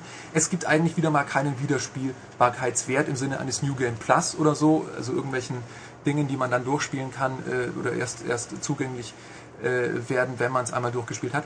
Ähm, man kann es trotzdem öfter spielen, weil es halt einfach so dicht und voll gepackt ist mit lustigen Details. Ähm, ich höre mich gerade ein bisschen an wie ein Klappentext. Ich Ja. möchte das, ich Sag halte jetzt die mir- Klappe deswegen. Sag, nee, sag mir noch Genau. mal eben bitte, für wen dieses Spiel denn ist, denn die. Vorgänger waren ja so Ja, hart, schwer. Frage. Ja, ja. Ähm, der neue Teil, wie ist der einzuordnen und inwieweit kann man dann auch viele Gags verstehen? Denn es sind ja so die- Rückbezüge die auf Vorgänger. Gags sind nicht so selbstreferenziell, wie sie im ersten Super, äh, im ersten Mario und Luigi für GBA waren. Ähm, es ist ein bisschen was dabei. Es ist eine Anspielung zum Beispiel auf Paper Mario dabei. Da kommt äh, in, den, in einem bestimmten Rundenkampf kommt das jubelnde Publikum wieder. Generell kann man die aber auch verstehen, wenn man einfach nur Wortwitz lustig findet. Ähm, es sind einige dabei, die halt auf das Mario-Universum, auf das Pilzkönigreich abzielen. Es ist aber, denke ich, wenn man schon ein bisschen, also Wenn ein oder bisschen zwei Mario-Spiele gezockt hat, Wiggler-affin ist, dann geht das. wenn man wicklert, dann, dann geht das gut. Ähm, vom Schwierigkeitsgrad her, sage ich mal, ist es nicht zu hart. Man muss die Nerven behalten und man muss frustresistent sein. Was also, des Wortes. es ist, es ist nicht so. Nerven. Ah, ja. Ja, ja. Äh, Nee, also es ist nicht so, dass, dass es wirklich so äh, komplett unproblematisch durchflutscht. Ähm, also man braucht, man, sollte, sagen wir mal, ein Mario Galaxy oder ein, ein New Super Mario Bros. auf dem DS durchspielen können, ohne jetzt komplett abzukotzen. Ähm, ansonsten denke ich, hat man gerade in den, im, im letzten Drittel schon ein wenig zu knabbern. Ansonsten ist es einfach nur herausfordernd auf eine angenehme Weise. Und äh, Ja. das ist doch einfach überhaupt kein Schlusswort, aber ich höre es einfach trotzdem auf. Okay, danke, danke Max. Gerne. Und wir gehen irgendwie jetzt nach kurzer Erholungsphase Ah. weiter zum nächsten Spiel. Auf Wiedersehen. Und nach diesen ganzen lustigen Handheld-Eskapaden haben wir jetzt äh, Max und Matthias wieder nach Hause geschickt oder zurück zur Arbeit und gehen jetzt noch ein größeres, also Spiel für die großen Konsolen an. Und zwar jetzt auch nach ein paar Wochen später gibt es auch in Deutschland Mini Ninjas.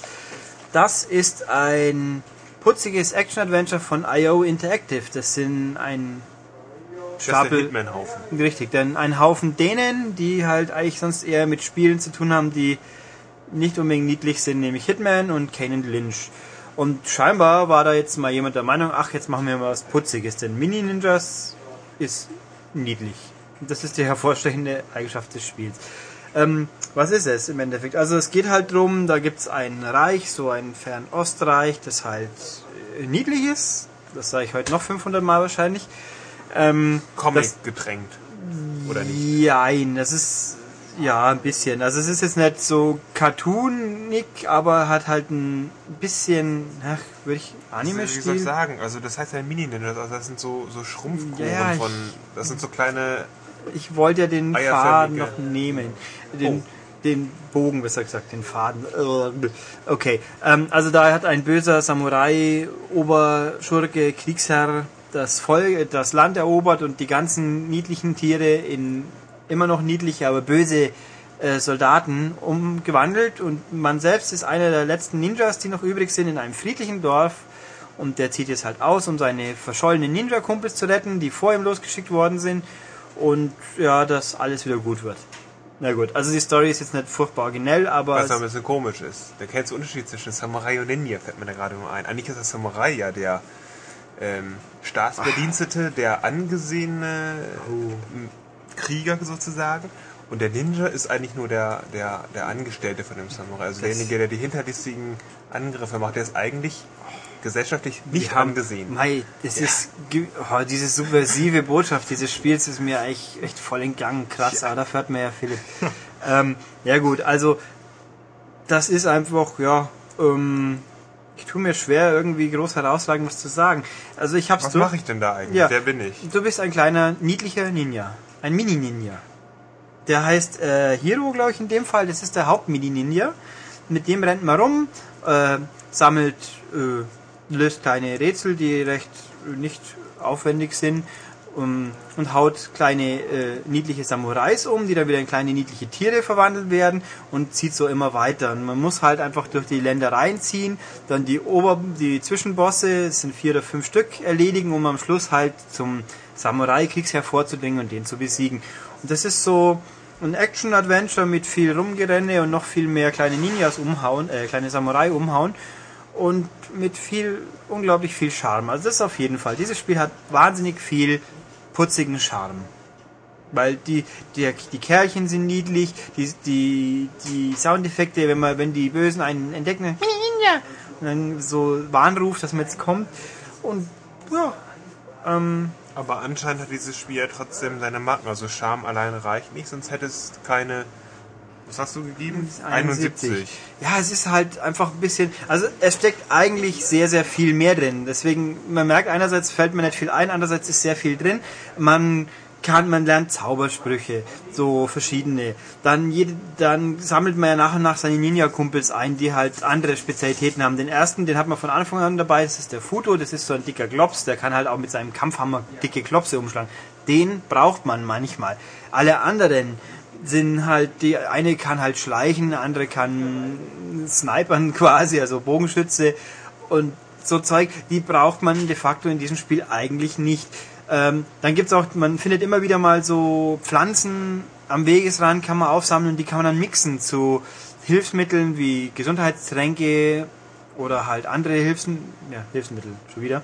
Ähm, und man findet divers, immer wieder mal Krüge, wo man Münzen sammelt, mit denen man sich neue Zaubersprüche, Magie kaufen kann, Ninja-Magie oder halt äh, Rauchbomben, Wurfsterne und so weiter. Aber Tatsache ist, zumindest wenn man es auf normal durchspielt, braucht man es nicht, weil Hero allein ist stark genug im Endeffekt. Der hat, jeder Ninja hat auch noch seine Spezialattacke, die man aufladen muss. Und im Fall von Hero ist es Matrix-mäßig Zeitlupe. Man kann dann mehrere Leute auf einmal anvisieren und dann macht er halt so seine super Ninja-Move so zick, zick, zick, zick, und haut die alle um. Und das reicht fast immer für alles. Außer bei den Obermotzen, wobei da ist es Quicktime-Sequenzen, die sind auch nicht wirklich schwer.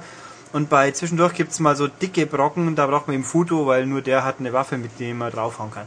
Und das war's. Ähm, sonst ist das Spiel halt groß, großteils rumgerenne durch wirklich, also die Grafik gefällt mir immer noch sehr, sehr gut. Sie ist halt ein bisschen schlicht designt, aber halt mit so ein bisschen Anime-Cartoon-Stil. Sehr sauber auf der 360 und der PS3 auch fast immer mit 60 Frames, also auch sehr flüssig, sehr hübsch.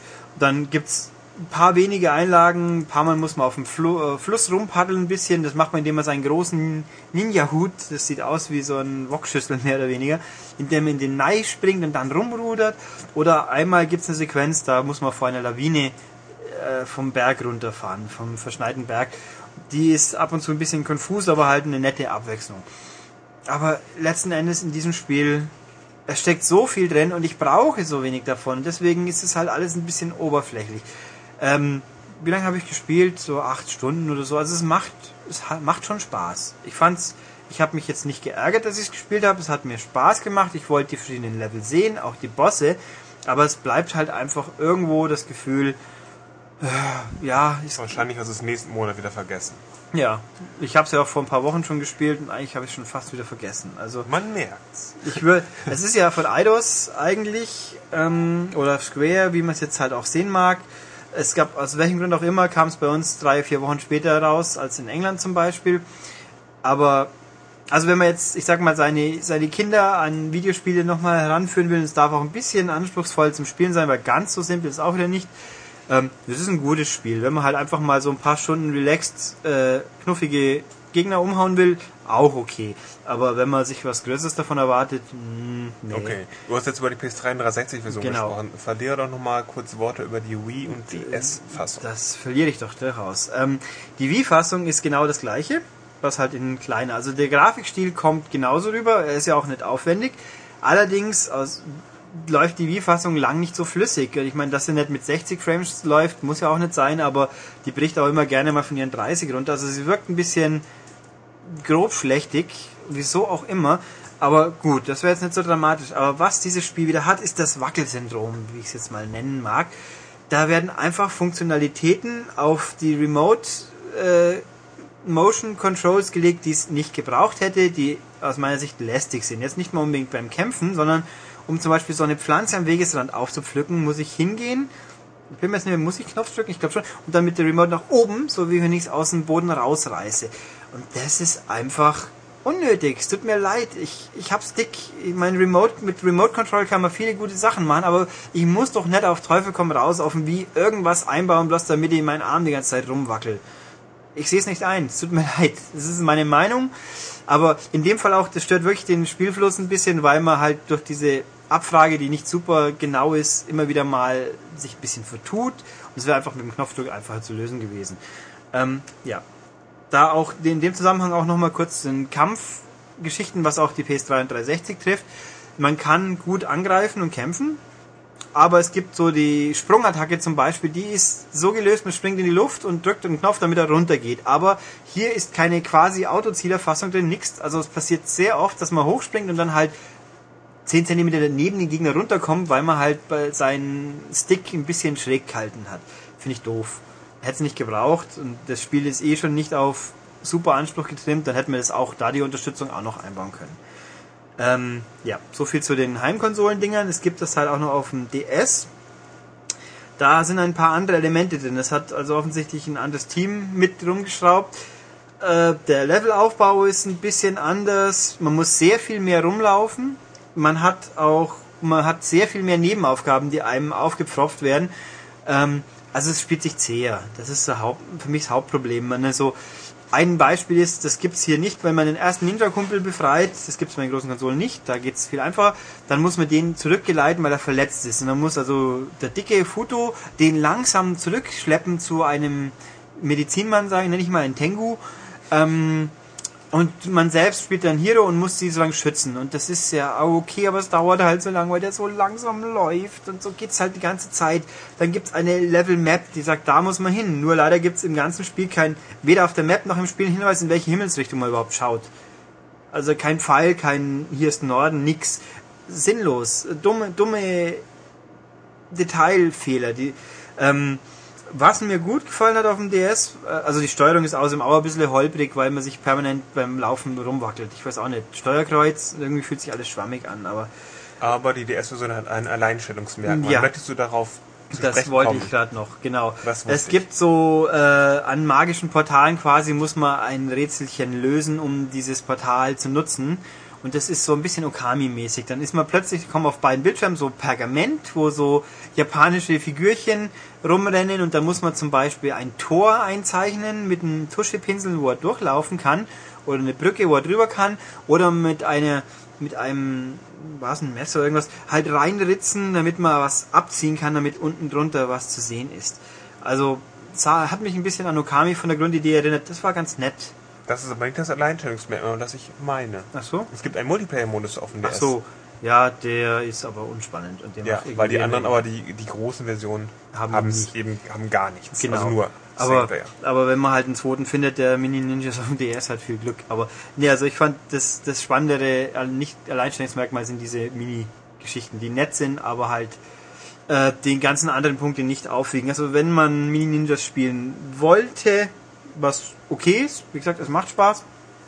Es ist bloß nicht weltbewegend. Ähm, es kostet auch, glaube ich, bloß so um die 40 Euro rum, was okay ist dann würde ich empfehlen PS3 360 Fassung. Wii-Fassung mit Abstrichen und DS, ja, nee, nicht unbedingt. Ja, haben wir ein niedliches Spiel Zu Ende. erlebt. Besprochen. Genau. Damit Ende ist auch ein ganz tolles Stichwort, weil wir sind am Ende dieser Folge. Und wie üblich, habt ihr uns was zu sagen, dann sagt es uns. Wie ihr seht, wenn ihr uns eine interessante E-Mail schreibt, werden wir auch mal drüber reden. So ist es ja nicht. Ähm, dann in den Kommentar-Thread auf der Webseite www.maniac.de oder ins Forum, auch auf www.maniac.de oder eine E-Mail an podcast.maniac.de und nächste Woche, ich bin mir relativ sicher, nächste Woche gibt's die erste richtige Extended Folge vom M Extended Podcast. Also gespannt sein. Wir sind ja auch bei, ja, Da bist du dir sicher? ziemlich, wenn ich's hinkriege. Wir haben die Aufnahmen schon gemacht. Ich muss sie nur noch zusammenbasteln. Ich habe auch noch ein paar andere. Da erwarten euch noch spannende Sachen, glaubt es mir. ähm, Wir sind ja auch lustigerweise bei iTunes in den Charts mit M, mit M Extended äh, in den Top 10 die ganze Zeit. Ich finde das sehr interessant, weil wieso auch immer, also Apple ist merkwürdig und so viele Leute können diese einminütige Intro-Episode gar nicht gezogen haben. Das glaube ich mal nicht. Aber gut, jedenfalls ist das jetzt so. Und äh, fällt mir noch was ein? Fällt dir was ein? Ähm, nein. Nö, dann sagen wir einfach Tschüss. Bis dann. Tschüss.